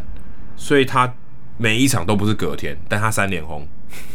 他连续三场开轰，但中间每个至少隔两个月。对，你就知道他出赛的这个状况有多么的不正常。然后我觉得国联 DH 这件事情受惠最大的就是大都会还有小熊，为什么？啊因为 Schwarber Schwarber 小熊 Schwarber 他本来没位置嘛，然后左外野他又守的不是那么理想，那应该全大联盟最烂的吧？对啊，也也没有到那么夸张，就是低于联盟平均，但是他就是现在诶因为这个 DH 顺理成章有了位置，那有点 suspect 也是，本来大都会还困扰说他到底要还不能不能守，因为对他啊不太能跑了。上月归队要怎么排他，只能代打吗？又不行啊，他那么贵对啊，那么贵，对啊，然后像红人的这个 Nick Castellanos，哦，他真的就是外野最烂的，但所是以卡西亚诺斯他说他想守备，如果我是总教练，我不让他守， 因为数字上看起来真的因太为难你知道看有些他们已经习惯了，对不对？对啊，他们要上场啊，因为你知道这个这个 routine 是不一样啊、嗯我今天一直都坐在那边，然、后没有上场，在那边看球，我一直在那边等下一个打席再换我上去，因为那个 routine 他们不习惯。哦，换一个角度想是说，他如果诶、这个是那么早那么年轻就变成 DH 了，他哦，这他个、受限了。对他就是他的日日后的这个可能性就受限了嘛。但是以红人角度来说，诶、有这个 DH Castellanos 对我们球队的伤害、手背上的负荷就马上减少 了。哎、对，扣分扣扣少一点，真的呃、没有了，不扣了，对不对？不扣了因为你不用上去守嘛。对，然后像酿酒人 Ryan Brown，诶、老将了嘛，外野手一塌糊涂。哎、他说因为有这个 DH，他考虑晚点退休，呃对啊，呃这不是对于酿酒人球迷来讲是一件好原事。本可能他只有十五队可以去，对啊啊然后现在还多了十四队，假设他不留在酿酒人，没错，工作机会增加了就。几乎多一 倍。对，所以这几支球队是这一次哦，我觉得 DH 成立之后，在国联受惠最大的队伍。但目前看起来好像也国联比赛好像没有差距很大嘛，还还是 OK，还是大家也没有觉得很不习惯。对啊，我是觉得这个东西本来就是势必会发生，而且国联的教练应该觉得，哎，诶不错，很轻松。然后不用烧脑这边想到 Double 双换 switch，人，对，好累，哎双换人真的是有时候就连球员自己也搞不清楚到底裁发生判也好累。你要跟我讲，哪一个换哪一个位置还要换，对，现在在现代棒球里面会看到裁判把这个这个 lineup card 拿出来，最常见的就是双换人了。哎、对，因为他搞不太清楚啊，谁谁谁有场上有十八个人嘛，哎，谁谁谁要换，然后他要换哪个位置，拿最久的就是这种情况，平常可能换个代打，哦哦记一下就马上放回去了。双换人，还要跟还要跟这个总教练讨论一下到底发生什么事，因为投手的棒次可能调到前面啊，啊投手可能本来打在因前为面，哎守卫会换嘛，所以真的这好很困痛苦扰。对，但但我自己是觉得投手有打击多一点变化，就是未尝不是件坏事啊。但王建民可能不同意对，啊。台台湾球迷有那个痛苦回忆的，也不会同意。哎、说到痛苦回忆，红袜迷现在我真的蛮觉得蛮痛苦。我其实、啊这个那、很其实 personal 了，很 personal。这这个这个其实 Mookie Betts 跟道奇队签约，其实让我瞬间想到就是 John Lester。嗯，我原那时候我还想说 John Lester 可能会回到红袜，那时候不是借给运动家吗？对，二零一四年的时候我，想说他可能会回来哦，啊、 没有，跟小熊队签约回不来了。Mookie Betts 啊也回不来了啊，原本还想说啊没关系，他自由球员，然后又会回到红袜队，结果没有啊，对我觉所以得一绑绑到他三十九岁。基本上就是回不来了啦，啊就除非最、但但最最后打一年之类但的。说真的，不一定。Henry Ramirez 最后也回来嘞、那时候你觉得他应该不会回来？可是阮密尔他签的那个约才四五年而已啊，所以对我觉得还哎、好、但也有可能道奇就觉得，嗯、我要重建了，红袜队有钱了，交交易就有可能再再交易回去，或者是他走完这张合约，然后四十岁再回红袜打一年，像小葛瑞菲那一种，对不对？对，也是没有也这个是没有实质意义啊，这只是退休而已。哦，对啊，但是他还是回到，如果你是单纯论回到球队这哦，件没事，有，没有我是可以希望他还有贡献就对了哎 只是回去穿个球衣退休， 没什么贡献啊。只是说到这个新闻，我觉得红袜高层的发言让我觉得他们是在哈喽嘛，因为那个红袜总裁 Sam Kennedy，他在这个消息出来之后，就是 Mookie Betts 跟道奇队签约的消息出来之后，他就跟这个记者说：“哦，我感到非常的失望，听到这个消息之后，我感到非常失望。”然后我们都觉得说，或者是他他觉得说，他们都不觉得 Mookie Betts 会在红袜以外的地方签这么长的延长约。那我就想说，是你们自己把他就算算是默默的把他逼逼走的，因为他找 h e i m b l u m 来就是要把这件事情处理掉，对啊，而且他们处理挡拆的感觉。二零一八年世界大赛之后，那时候就一直在讲吵说，哦，你们要不要续约？你们要不要跟 Mookie Betts 续约？他们一直都打迷糊仗，然后后来开出的合约价码也比这一张少了一亿多，对啊，所以你们根本没有诚意留他嘛？那你现在出来说这种话，真的是是在哈喽，我只有这个想法了，对。 Tom Warner，嗯，这个另也是另外一个 owner，他也说，哎、洛杉矶的球迷很开心啊啊，现在办趴的这个 Mookie Betts 现在你们的了一握握十二年嘛，哎、那红袜队在这个世纪拿了四次冠军，道奇队一次都没有，三十几年来了哦，一八八一九八八哎、年，三十，二年啊、嗯都没有拿过，Jacky 上次拿 Jacky 都还没出生呢对，高兴傻小，很酸这 样子，酸味十足。啊你们 pH 值是超拿低冠军再来说，对不对？嗯，和杨基的我有二十七枚戒 指，但我觉得这个是有点酸葡萄心理喽， 哎，总是见不得人家好，总真是的这要样发泄一下。但我但我其实这说真的，我们刚刚一开始有聊到，Mookie Betts 在这个时候签约，他还没有开季，刚好开季前一天吧，对不对？嗯，确定，对我个人觉得还蛮压抑的，因为其实当时在这个疫情的时候，大家觉得啊，Mookie Betts 影响最大啊，这个球队没有钱了，对不对？因为疫情亏很多钱啊，Mookie Betts 如果进到这个市场，可能啊，要么就是这个长度短一点，要么就是啊，可能七八年的合约，然后大张一点的，也许可以。因为谁都没办法预测疫情接下来会怎么影响自由球员市对，场。或是说一两年哦，超高薪哦，也有可能啊，这个无意啊，随便讲的，有可能啊、那那之后该看看怎么办啊、先财务紧缩嘛，对不对？没办法给你签那么长哦，短期的可以吧？整头合约啊、这个很高整的整头合约，也没想到居然给你就直接这样十二年就签下去了，对，就是不得不佩服道奇哦，他们现在在这个时刻投下这个震撼很弹。敢花哎、对，但你从另一个角度来想，他们搞不好是逢低买进哦。为什么是这样说？因为 Mookie Betts 他会，他们经纪团队当然也知道说，诶，这个球季之后的这个自由球员市场的环境可能很难预测，大家都不知没，道发生其实就大家都没钱啊。大家都没把握。那这个时候，我们如果跟道奇先定下来，然后先签一个长约的话，会对我们比较好。所以可能在价码上，道奇队可以把 Mookie Betts 的价码压低了。所以这张合约，老实讲，它跟 Mike Trout 那一张比，其实是少了大概六百多万美金啊。因为都是十二年嘛，如果你看他们的总长度的话，所以其实你看，那那当然 Mookie Betts 确实是没有像 Mac Trout 这么这么顶级，当然他是如果翘第一名，他就第二名，是非常厉害的球员，没错，是世代级的球员。可是确实也反映了哦，他们两个人在身价上的一些差异。就 Mike Trout 是四亿两千六百五十万，哦对好，Mookie Betts 差一点了，对，三亿六千五百万，没错。而且大家没有注意到一个条款是说，这个三亿六千五百万里面有一亿一千五百万美金是会延迟付款的哦，有很多钱会被移到最晚的支付时间会被移到二零四四年呢、二零四四年。所以，二十四年后哦对啊，二十四年后，所以，Mookie Betts 头发已经白了，已经白了。他那个时候应该是几岁了？已经呃五六十岁了吧？对啊五六十岁了。所以那个时候他还能领到钱，可是这个延期就代表因为有通货膨胀的关系，这个合约价值其实没有他现在账面上的那么高。根据这个大联盟球员工会，他们预估。因为有这个延迟付款，这张合约的总值现值应该是三亿零呃六百多万美金这样子。对，像那个 Bonilla 的那个合约，，对对，非常像。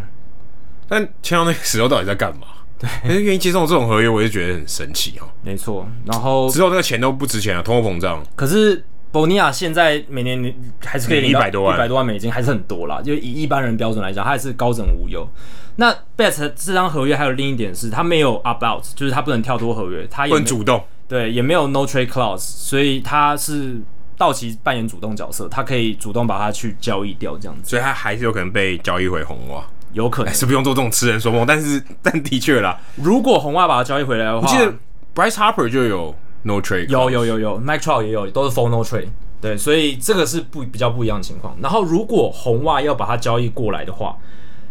，Mookie Betts 被交易，他所有这些延迟付款全部都要变成现在就要，就是根据这个十二年这样付付完，所以变成说交易他的球队要付比较高的钱。因为我们刚刚讲到，道奇队可以延迟付款到二零四四年嘛，但是哦如果交易掉的话，那张合约就变成你要在十二年就要把它走完，所以这就是一个很有趣的条款，变成说交易球队会有比较多考量，因为会变贵。你把 Mookie Betts 交易过来，这不好啊，这样样更难交易啊。就会变难交易。对啊，就会变难交易。所以，哎、为什么我要多付那么多？对，所以 Mookie Betts 他虽然没有 No Trade Clause，可是这个条款，这个延迟付款在十二年内如果被交易掉的话，要在十二年内付完的这个条款，会让他比较不容易被交易。说真的，打到三十九岁，你又不是 Justin Verlander，而且打者我觉得更难呢、Justin Verlander 就那么一个、m 嗯 o o k i e Betts 打到三十九岁是怎样？我觉得这张合约它基本上就是付他前五年、前六年的。你你要这样想，就是它虽然是十二年的合约，可是它总额的钱其实就是在付前面五年、前面六年，那剩下的就是养老养老，然后就是那些钱，你可以把它算成五年三亿六千五百万美金的合约。 一年六亿多。对，因为后面五六年可能它的产值真的很低了啦，啊就是完全不符合那个价。对啊，对，就是这种衰退也是，他二十七嘛，像二八，二八。对，所以走完是三十九。对，对啊，这个你说真的，他能强几年？而且但 Nelson Cruz 可能说不同意，对，Nelson Cruz 是完全一个大例外，他现在是大联盟全垒打王嘛，战局现在至少前三战，所以很难讲。可是我觉得 Mookie Betts 的形态，我不知道哎、我觉得以他的身形状况来看，精瘦对，没有吃药，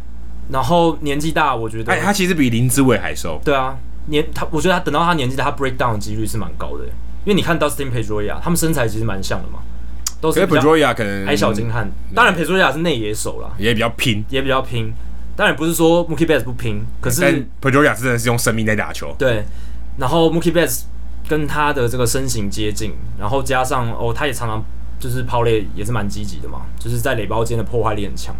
所那以道道奇队第一分头部滑垒回本垒，对对对啊，这就是一个案例了嘛，哇！哎、刚刚签约不要这样好不好？真的会岔席，我宁可你被处杀。真的会岔席，所以我就觉得说 Mookie Betts 的可能三十五六岁以后，这个 breakdown 几率蛮高的。 三十五六岁还很久哎、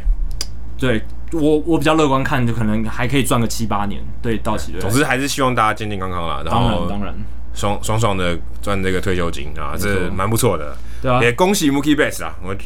虽然我现在觉得真的超过十年的合约，真的球团基本上亏蛮大的啊。但就但是是世代但重性点就球员是你不亏，你拿不到他，对啊，就这么这逻辑就这么简单，没有笨的，因为你不这样做你就签不到，而且比谁笨而已。搞不好在今年疫情的情况下，这个价码已经比较低了哦，对对，吧、哎逢低买进，真的是有点逢 低有买，三倍券的概念我。自己觉得是有点逢低买进。那说到赚钱哦，哎、大联盟想到了一个增加收入的办法——季后赛改制。这个其实是之前在劳资协议冲突的时候就把这个条款拿进来讨论，只是最后没有 agreement 嘛，没有协议。而且我觉得最神奇、最神奇的地方是，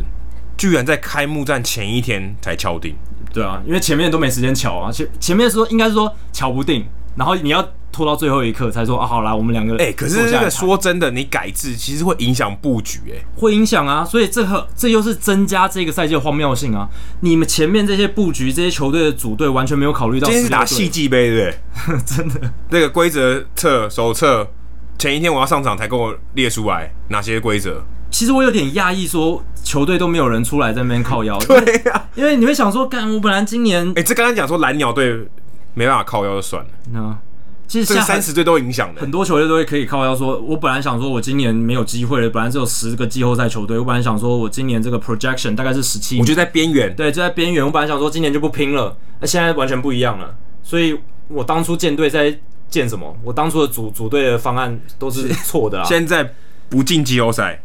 比进季后赛还难，没因为错不，进季后赛有十四队，进季后赛有十六队。没错你，如果按照几率来算，是啊不进还比较难呢、不进的还比较少。对，一个联盟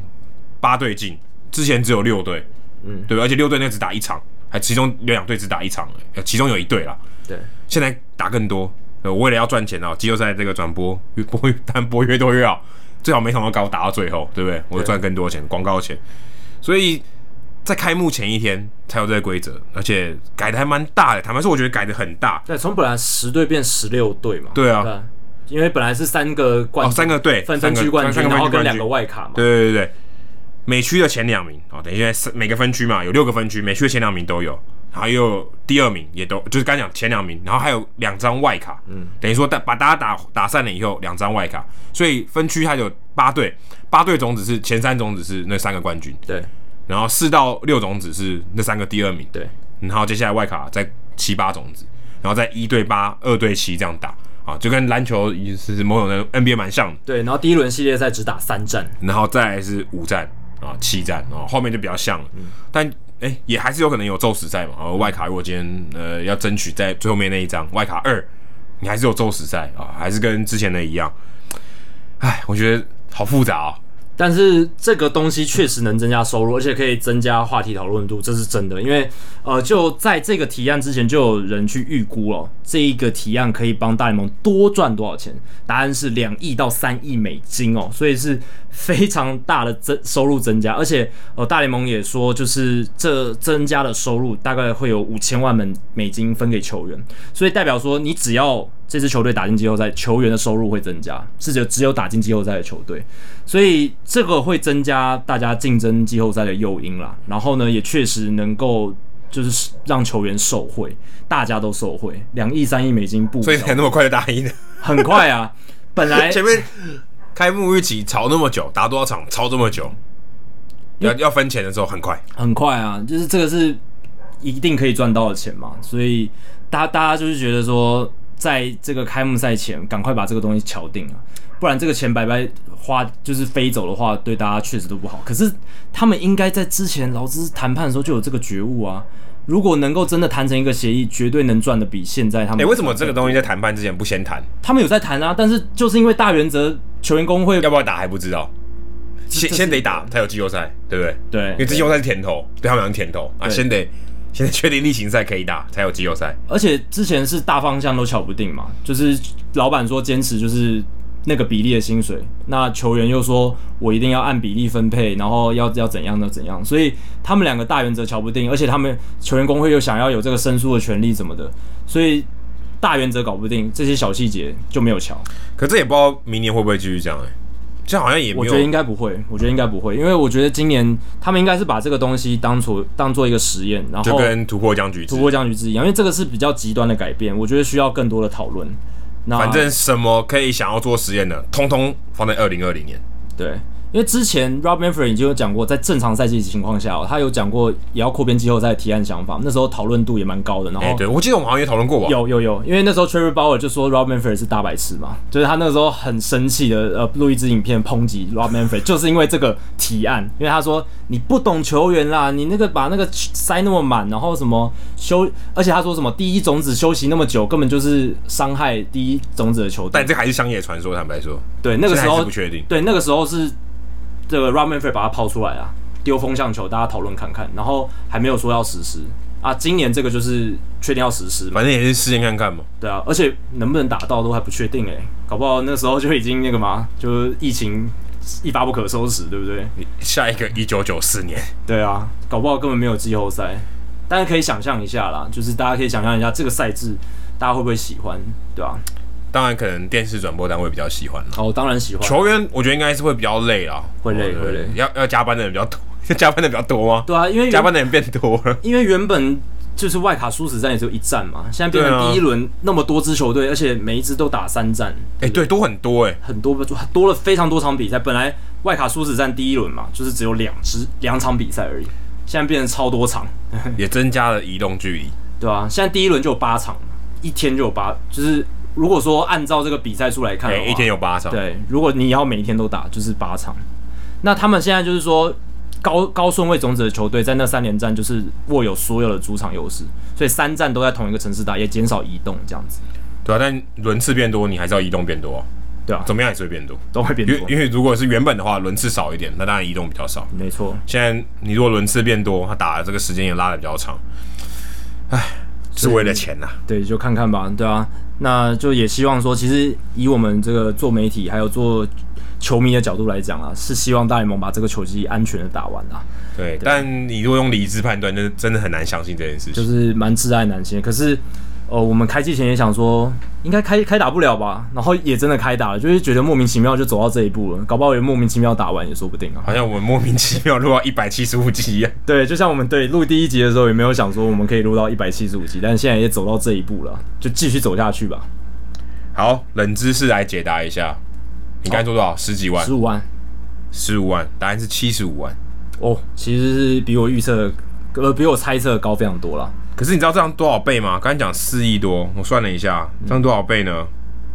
我记得我看刚刚写五百多倍啊，五百四十五倍。我想应该是史上差距最大的吧。因为 Mike Trout 签约金多少？麦超麦超第一轮的，对第一轮所以第一轮应该对两三百万吧。绝绝对是，所以这个比例对那应该是 Mookie Betts 狂胜的，应该是史上最高的，对啊，就是签约呃生涯总总值，他拿四亿多，跟除以他的这个签约金，嗯对。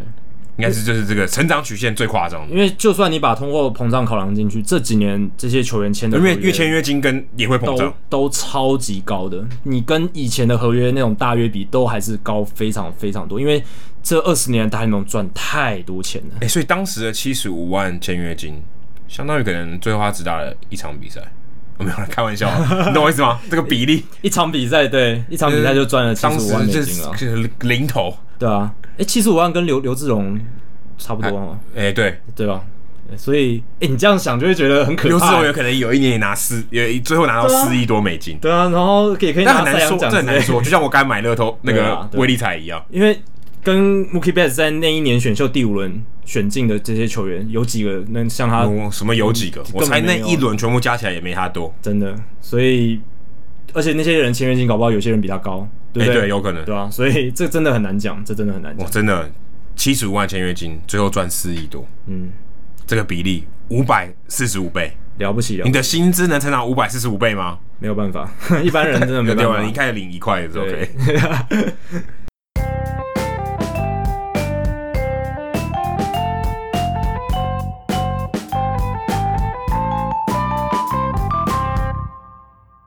好，接下来进行好书我来读，但是今天不是我来读，是 Jacky 要来读。对大家如果最近有看到那个新闻，Daniel Barr 回来了，哇对，Daniel Barr 红袜人的这个回忆啊，当初可能是 Pebble 榜的这个接班人， 对啊，突然就消失在，呃、当然很多球员也消失了啊，他突然就消失了，退休失忆症，对，最近回来了啊，成为大联盟可以说开幕最励志的一个故事。对啊，暌违超过七年嘛，两千多天。那他第一次在洛基的这个例行赛登板就拿下胜投，哎、这也是很神奇耶、对啊，就是棒球之神在哎、做胜投很难拿耶、还是后援投手。对，一点一局只被打两支安打，一次三振，重点是二十五球，二十颗好球，所以代表说他真的是完全走出了这个80%失意人，对，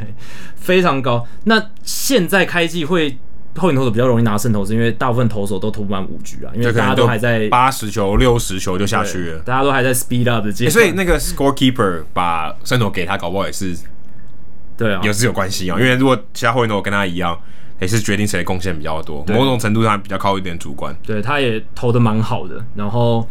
这个故事其实是从洛基队把他放到三十人名单就开始了嘛，那个时候就已经有在讨论了。网络上有一张照片，他拿胶带贴他的背号，没有他的背号。对啊，因为太出乎意料了。他其实在，呃今年春天的时候，他自己，你如果问他说你今年会在大联盟投球，他就说你在你在开玩笑，笑欸对啊，你疯了吗你？中威力彩吗？所以这个真的是很近期发生的事情。那他的故事其实是蛮了不起的。那呃，我也有去问以前有亲眼见证过他投球然后挣扎的这个 Miki 哥，就是呃在红袜队小联盟当教练的。那他其实就有提到说，他那时候他可能是看过最多 Bar 在小联盟挣扎的教练之一哦，因为那时候。二零一一年吧，二零一一年是他最后一年投的很好的，他到零九到一一年他都投的非常好，一零年一点九三的防御率超强 s e t a Man 嘛，我记得那个时候。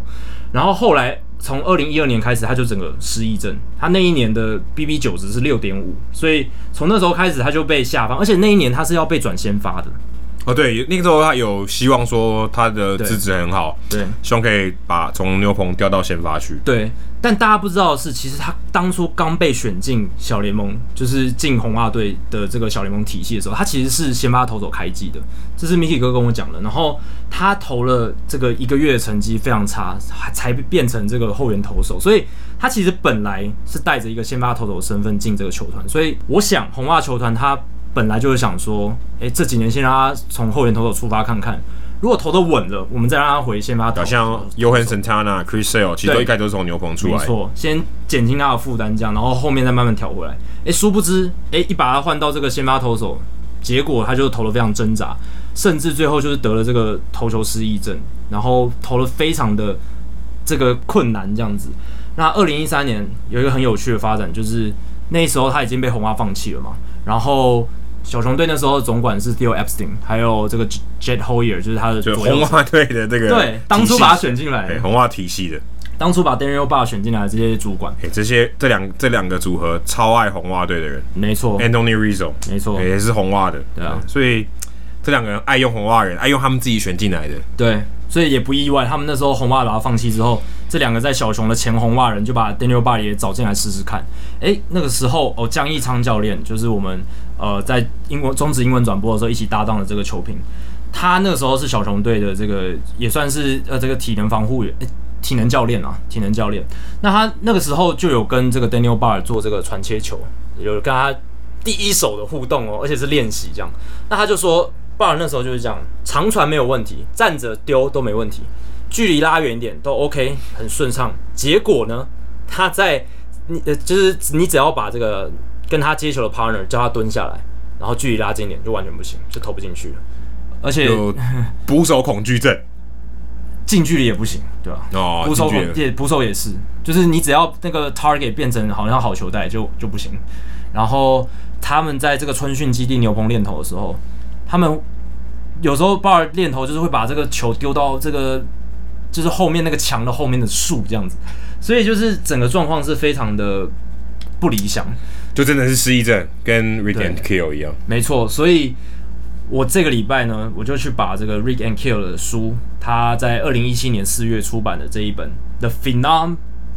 这本书 Phenomenon，对 The Phenomenon。为为什么我要刻意把它分开来念？是因为它这个书的编排是有巧思的。你如果去看它的这个书书本，它的这个标题是写 The Phenom，就是 Phenomenon 这个字，它把它拆成两个大 phenom 雾对，phenom 是大物，然后 menom e n o n 它把它放在下面，所以它其实也是想凑一个双关啦，就是说 Rig and Kill 它本身是大物选手，但是 the phenomenon 它讲的是一个很奇特的现象，对，所以就等于是一个双关语。我觉得这个巧思还蛮有趣的。哎，phenom 不是 phenomenon 的简称吗也？是啊，对啊，但是通常我们用来讲这个大物新秀或什么，我们都只讲 phenom。哦，对或 prospect，当然 top 你，对 prospect，你讲 phenomenon 也可以，不是？可是大家就会觉得说，你讲 phenomenon 好像是指一个现象什么的。哎，那比较常用在对对对对，因为像 Bryce Harper 他的这个传记也是写 phenom 嘛，对，对，也是写这个大物星就就是用简写这样，所以我觉得这个书本的巧思还蛮有趣的。那他这本书就是在写 Rick and Kill 他的面临的压力，他的投球失忆症，还有就是改变他一生的那一球。哎，你是因为 Daniel b a r 才去看这本书哦？对对，就是因为哇，那你这个快看，太快看完了吧？我接下来我就讲这本书其实很好看，很快就看完了。就是他他写这本书帮，所以是得了时间失忆症。也也有可能， 对，就是拿起来就是你会一页一页翻下去，因为它的叙述是很流畅，而且都是很有连贯性，所以你会觉得像在看一部电影。哎，是他自己写的吗？没有，他跟一个资深的这个 Yahoo Sports 记者 Tim Brown 一起合写的。那 Tim Brown 就是他的这个 ghost writer 啦，就是帮他写这本书，这样，然后他用口述的这样子。所以我就要讲 Tim Brown，他是一个得奖作家，他之前有写过 Jim Abbott，就是这个独臂投手的传记，然后也得过很多奖。然后他在 Yahoo Sports 的报道也是非常厉害，非常精辟，是。我也蛮喜欢的一个作家，所以他写这本书，我觉得写的非常成功，就是像看电影一样，一打开然后呢，不管是它的架构、文字的描述，然后还有它的这个布局，哦，都非常厉害。他一开始这本书呢，它的前半段是他童年回忆，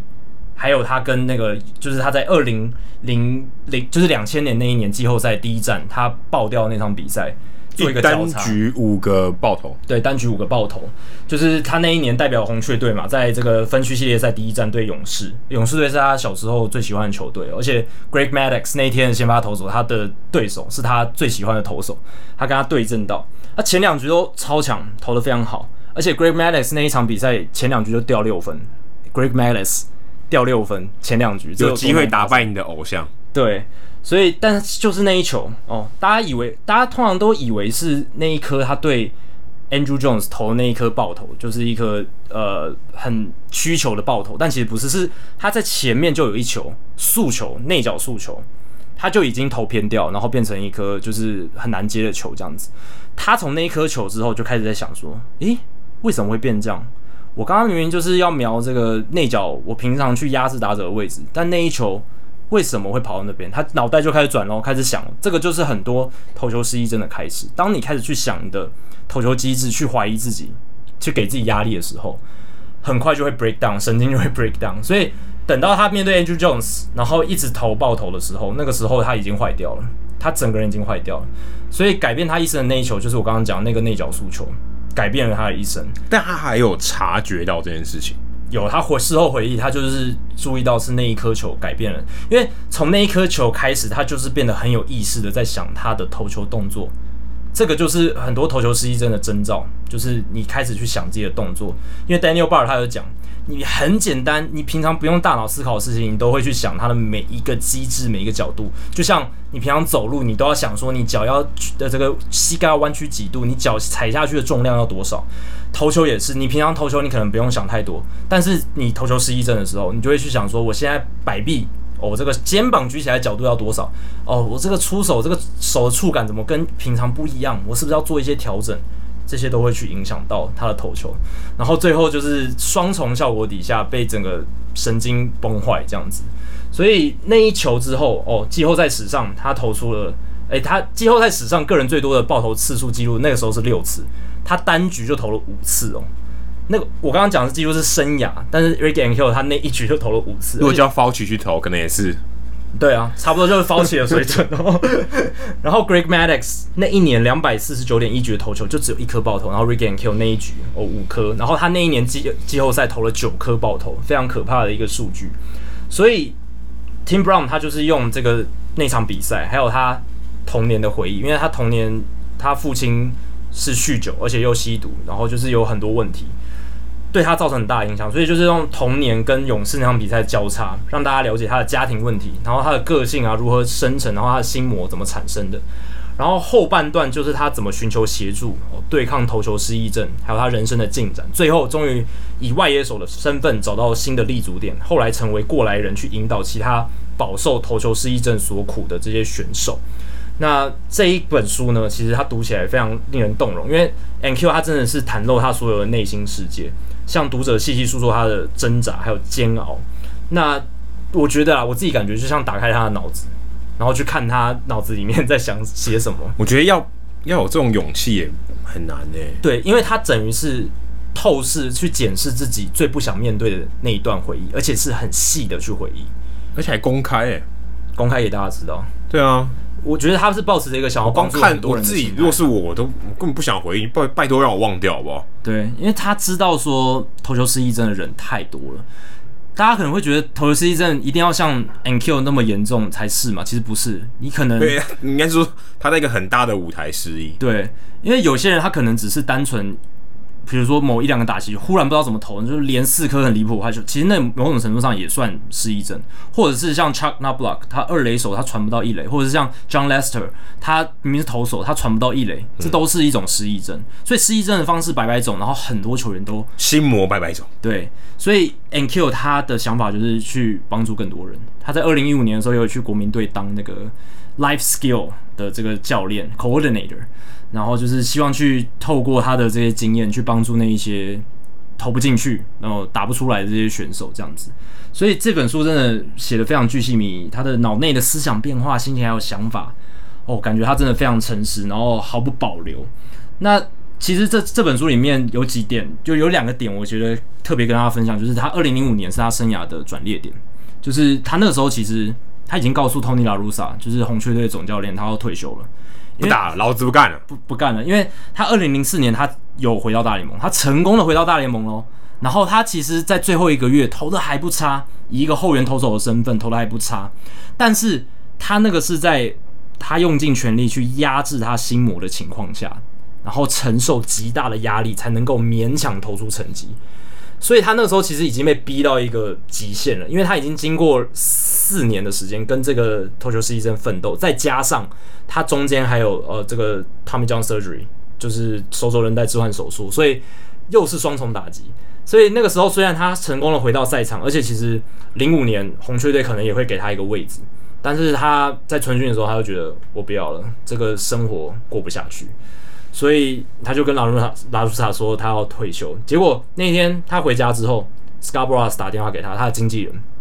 其实你看这本书，你也知道，你就可以看出 Scarborough 其实他在吸血鬼的另一面，他真的是一个对球员很照顾、很关心，而且真的是可以让很多球员在生涯找到另一个舞台的一个经纪人。就是哎、请 s c 很 o t 有人 b o r s 性的一的呃代表听到这一集可以置入一下。对，因为他真的，你不得不说，他真的救了 NQ 这个球员，因为那时候他就鼓励说，鼓励他说，哎、你还有另一个选项，就是当野手，因为 Scarborough 啊知道他其实打击还不错，他在小联盟打的蛮好的，而且其实他在高中的时候也是一个很强的打者，但是 NQ 那时候其实压力大，他完全没有想到这件事，他也不想去，他想只想休息。我 可不要是在球场上了，对，我不想再去放我走。让我离开棒球，让我脑袋清一清。但是 Scarborough 他先鼓励哦 and kill，然后再去跟红雀的总管那个时候 Wal Jockey 跟他说有这个选项，Jockey 也同意。所以在这两两个人的这个支持下，哦，去帮这个 and kill 重新回到球场。那但我觉得最有趣的其实是那一个提案唯一反对的人其实是他的老朋友，就是 Harvey Dorfman，就是也帮助过郭宏志这个对抗这个投球失忆症的非常有名的运动心理医生。那其实 Dorfman 也是 Scarborough 介绍给 NQ 认识的，是在两千年的时候，就是我记得郭宏志手上还有写 Dorfman 跟他说的话，对，所以你就知道 Dorfman 有多重要。那两千年的时候，其实 Bora 就已经介绍呃 NQ 给 Dorfman 认识了。那一开始 NQ 还觉得他那时候还没有失忆症的时候，他觉得你干嘛介绍这个人给我？那 Scarborough 的心态是说，因为他还很年轻，二十岁，然后那么年轻的小朋友去打大联盟，可能需要一些心理上的辅导或是帮助，所以把这个 Dorfman 介绍给他。但是后来没想到说，诶，他失忆症了，然后 NQ 就主动去找 Dorfman，然后他 Dorfman 变成了他棒球生涯还有人生的一个最大的浮木。他后来跟他变成犹如哦父子般的情谊，因为 NQ 的父亲是一个失职的父亲嘛，所以他其实一直缺少这个父爱的灌注。那 Dorfman 等于取代这个角色，然后变成他的场外的父亲这样子，所以。 Dolphman 在二零零五年的时候反而是反对他去转野手，因为他觉得 NQ 那时候已经被逼到极限，已经就不想要再做这件事，所不以要再逼他了，他只是个孩子他啊。只是孩子，他那时候也才二十四五岁、二十五六岁而已嘛。所以呃，Dorfman 那时候其实是希望他可以休息，但是 NQ 他自己被激励到，被 Boras 还有 Jockey 这个提供的机会激励到，他就觉得一个转念，他就想要去做，所以后来开启了他这个转野手的生涯。有多少人没有这个转念哦？没有，对啊应，该很多人没有这个很转多人念，都就放弃就直了。接放弃了。绝大我相信百分之九十以上都直接放弃了，通常都是这样。所以 n k i 他能做到这件事，就是他不凡的地方。而且他的失忆症是最严重，你可以说是大家最知道的。哎、我甚至可以说最丢脸的。对，因为你在最大的 stage 上面犯下最可怕的失忆症的征兆，就是这种爆头，大概就 Fauci 比他好一点而已。对 啊，真的。 那开球没有人管啊， 但但但是也差 Fauci 那个基本上跟投球失忆症也差不多。丢脸程度可能对有，的但比啊，但是丢脸程度，Fauci 应该比较低一点。那但包但包其实全世界都在看，对不呃对？啊哎、对这样说也自己的对。道理对不对？因为那个时候可能就只有大大联盟球迷或者棒球迷在关注那场比赛，可是 Fauci 是全世界知名嘛， 搞不好川普一直在笑，对他私底下就在窃笑这样。那还有另一点就是，呃，他在第二十五章的时候，NQ 他就直接写说，二零一七年，呃，二零零七年米歇尔报告公布嘛，就是禁药的报告，我被写在里面，我有使用人类生长激素，他就直接这样写，我就想哇，也太坦白了吧。但是他后面就写到说，他在二零零四年的时候确实有用人类生长激素，但是那个时候大联盟没有把人类生长激素归类在禁药，他有上特别上网去查，因为那时候他受伤到复健，他就去询问说有没有一些方式可以帮助他这个受伤复原速度加快，他想要尽快帮助红雀队，所以有人介绍他这个 HGH 人类生长激素，然后他有特别去查，而且咨询很多人说，哎、大联盟没有进这个，可以用，可以用，对啊，可以其去实用就是有效的药，但没有被禁止，对所以你不能称禁药 E PED。PED 不是禁药啊，PED 翻译不是禁药啊，对啊是 performance enhanced drug，，对。只是它没有禁，但你还是可以吃啊。对，那时候规则没有进啊，二零零五年才进的。然后 NQ 就说，二零零五年进之后，它就没有用了。所以，其实我觉得这一段他是在暗指说，米歇尔报告是一个真的是一个大联盟为了洗刷自己的名声去做球员猎巫的一个行动。他并没有很公正公义，因为很多球员真的是在大联盟没有进那些药的情况下去使用那些药，后来被抓包就被定罪，被也没有被定罪，他 NQ 没有被定罪，可是他的名声就受到影响了。所有在米歇尔报告里面的人都会被贴上一个标签啊， David Ortiz，David 对啊，他他这个 Ortiz 好像没有在报告里，对，他在二零零三年那个对检测报告检检测的那个不应该被公开的这个 pilot，对，所以这种东西就是对球员的伤害非常非常大。只是我非常欣赏 NQ 他的坦白，在那一章里面，他就是直接这样子讲反正他也他也没有名人堂机会嘛。对，nothing to lose。然后他只是把真实的情况跟大家讲，他觉得他有必要为自己的一些同事发声。我记得这本书出来的时候，也是我，我记得那时候我们节目已经开始录了。嗯，我记得它里面还有坦诚，他不是上场前还喝烈酒，没错，就是他在两两千零一年的例行赛第一场比赛，他那时候因为前一年才经历这种大灾难，而且他整个休赛季都过得很不好。第一站他就是想办法说希望可以有好表现，然后他测试了各种办法，然后最后呢，他选择喝伏特加。选择 David Wells 的方法。对，哎、没想到喝伏特加那一场，他真的帮助他投的很好。第一站就是大家去看他二零零一年第一站例行赛第一场的数据，其实投的很好，但是后来 v 卡也没有用，因为那种东西是会这个边际效益递减，就是你第一次喝可能觉得很有效，但是到后面他就觉得越来越没效，最后就被麻痹了。我觉得不是，我觉得因为你知道，因为 Jacky 不喝酒嘛，喝酒它对你有一种放松的作用，然后让你的脑袋想的比较少啊，对那就对是对帮助了这个抑制了 Rick and Kill 想太多的问题。可是这个效果会一直递减，对，这是他没自有己讲的因，因为因为他知道他喝了，对啊，所以他还在想，那就中了，就是又回到又回到原来那个回路里面。他就说：“那我不能不喝，我我我不喝就会回到原来的地方。”对啊，所以他就想说：“我今天有喝，那我应该会表现很好。”然后开始又进入到那个回那个漩涡里面。这这是一个，但我更重要的是，他觉得他每一次喝的那种放松的效果越来越少，这这也是一点。越想越多。越想越多，然后又好像回到对，就是回到那个回路里面。当你又掉到那个回路里第一面，天我不知道，没关系。哦，原来有用，对那个感觉很新鲜嘛，不对，就他他不知啊道，他没有期待，他原原本原来有用哦。下一次想说，那我不喝不行，对啊，不喝我就要抑制嘛。啊，他存他发现那个抑制的作用，代表他知道要抑制什么东西啊，他又想起来要抑制的那个东西。对啊。然后喝喝越多也是效效果越差，所以到最后呢，酒量越来越好，对，然后到最后他就觉得这个东西只是一个手段，不能变成一个就是解决问题的方法。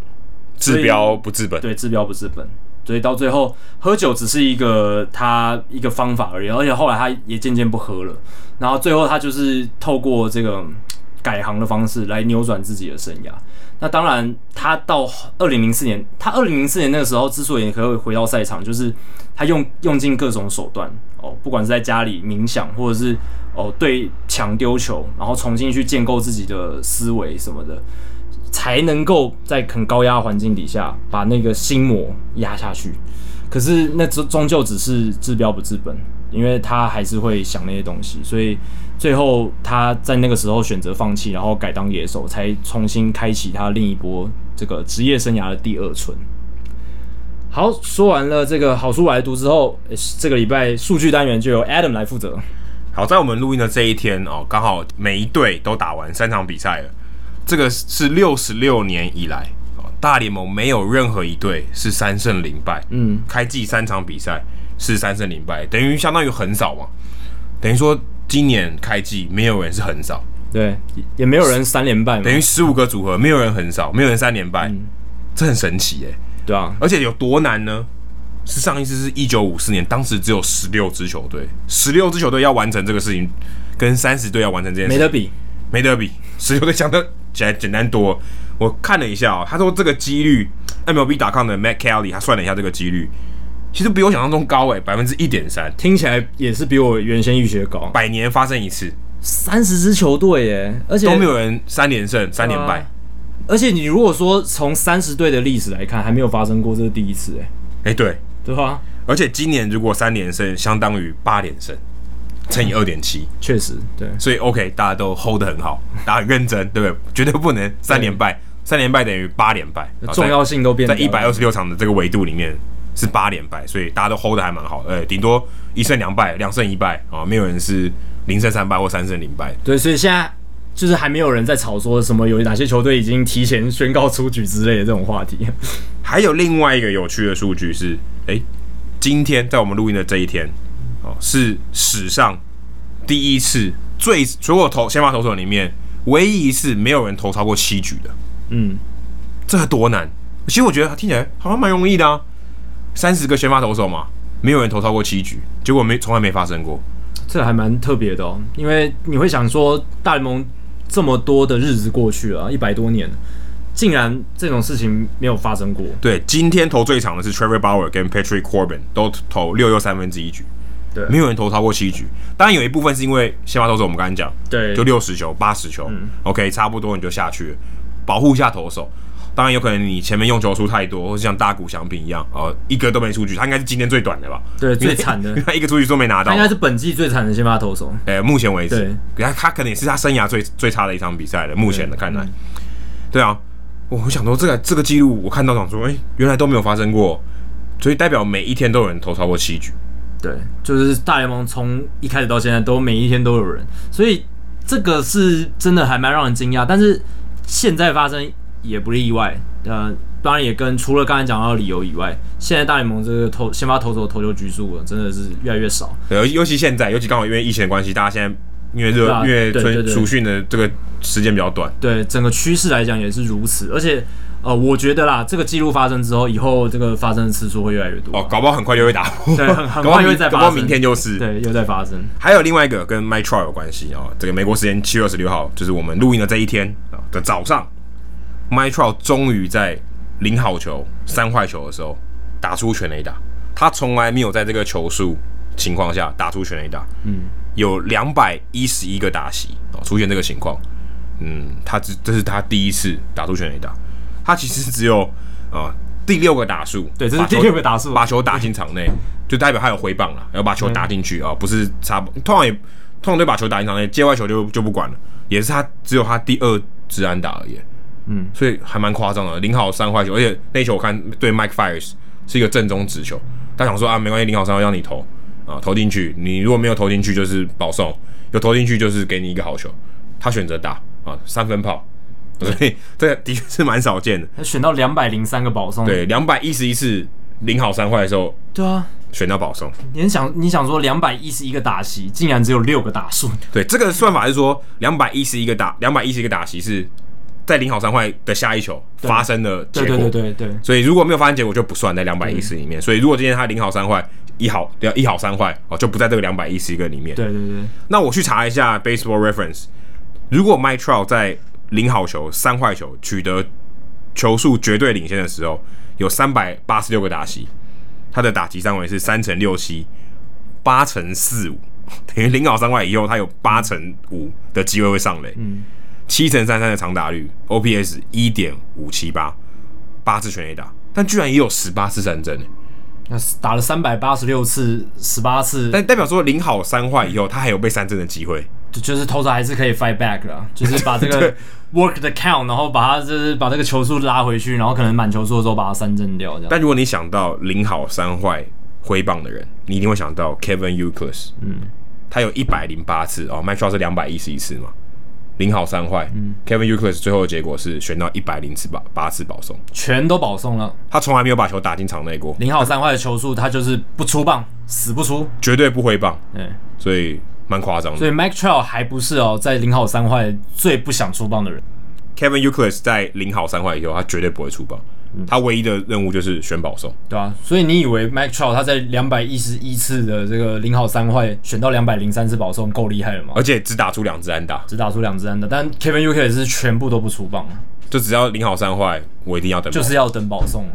但这个我觉得就是这种选球纪律很好的球员他们会做的事情。零号三坏他就是不打，他宁愿啊就是帮球队争取一个上垒的机会啊，也不愿意就是太积极的出棒，导致这种免费送对方一个滚地球的出局数，在零好三坏的情况下，这个是他们最不愿意看到的情况。对啊，但大部分的打者不会在领好三坏出棒嘛。Mike Trout 也大部说，分他在访问的时候也说，他只看心情啊，今天心情不错，我就挥。对那刚好一个正中直球来，我不挥白不挥，就全垒打，对三分炮。，对，十年来他零好三坏心情好的时候，可能就只有这六次六个打数 对， 差不多就这对，样哎而且打击率三乘三三还 OK 了，还不错，还就不错真的把球打进去的这个 BABIP 三乘三啊，还还 OK。 OK 的。在我们结束之前，哦，我刚看到一个新闻，嗯，哦，马林鱼十个人确诊了，哦，那这个而且就他原本要飞回马林鱼迈阿密开幕战嘛，对精英，嗯，取消了，哦，所以比赛取消了。那接下来会有什么骨牌效应？这个有第一场取消，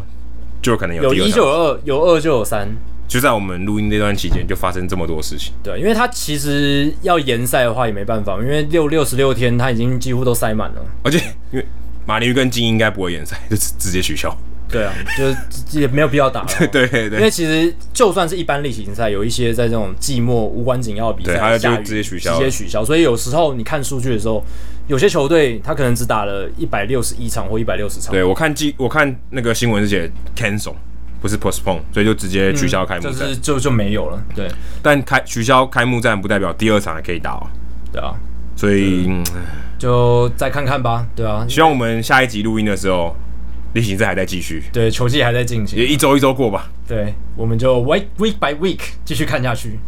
好，以上就是《h i t o 大联盟》第一百七十五集的全部内容。如果大家喜欢我们节目的话，欢迎加入《h i t o 大联盟》在脸书的社团 h i t o 大联盟讨论区 （H I T O 大联盟讨论区），加入回答三个简单的问题就可以进入社团，跟我和 Adam 还有其他上过我们节目的来宾以及听众朋友一起讨论棒球。如果大家有任何美职或棒球的相关问题，欢迎上我们的官网 h i t o MLB.com H I T O M L B.com 上面填写发问表单，我们会尽可能在节目一个月一次的听众信箱单元上面统一回答、讨论、分析大家提出的想法还有问题。如果你想要订阅我们的节目，也很简单，详情只要上我们的官网 hitomlb.com，上面有订阅方式的解说。不管你用电脑、手机、平板作业系统是 iOS 还是 Android 都可以免费订阅。如果你是 Spotify 的使用者的话，也欢迎在 Spotify 上面直接追踪我们节目。最后，希望大家到 iTunes 的 Podcast 专区，在 Hido 大联盟的页面底下帮我们评分，还有留言，给我们回馈，让我们可以做得更好，也让还没有听过 Hido 大联盟的朋友能更快速的了解我们的内容还有特色。那如果写得好的话，还有机会在节目中被念出来哦。今天节目就到这里，谢谢大家，拜拜，两小时以内耶，耶、耶、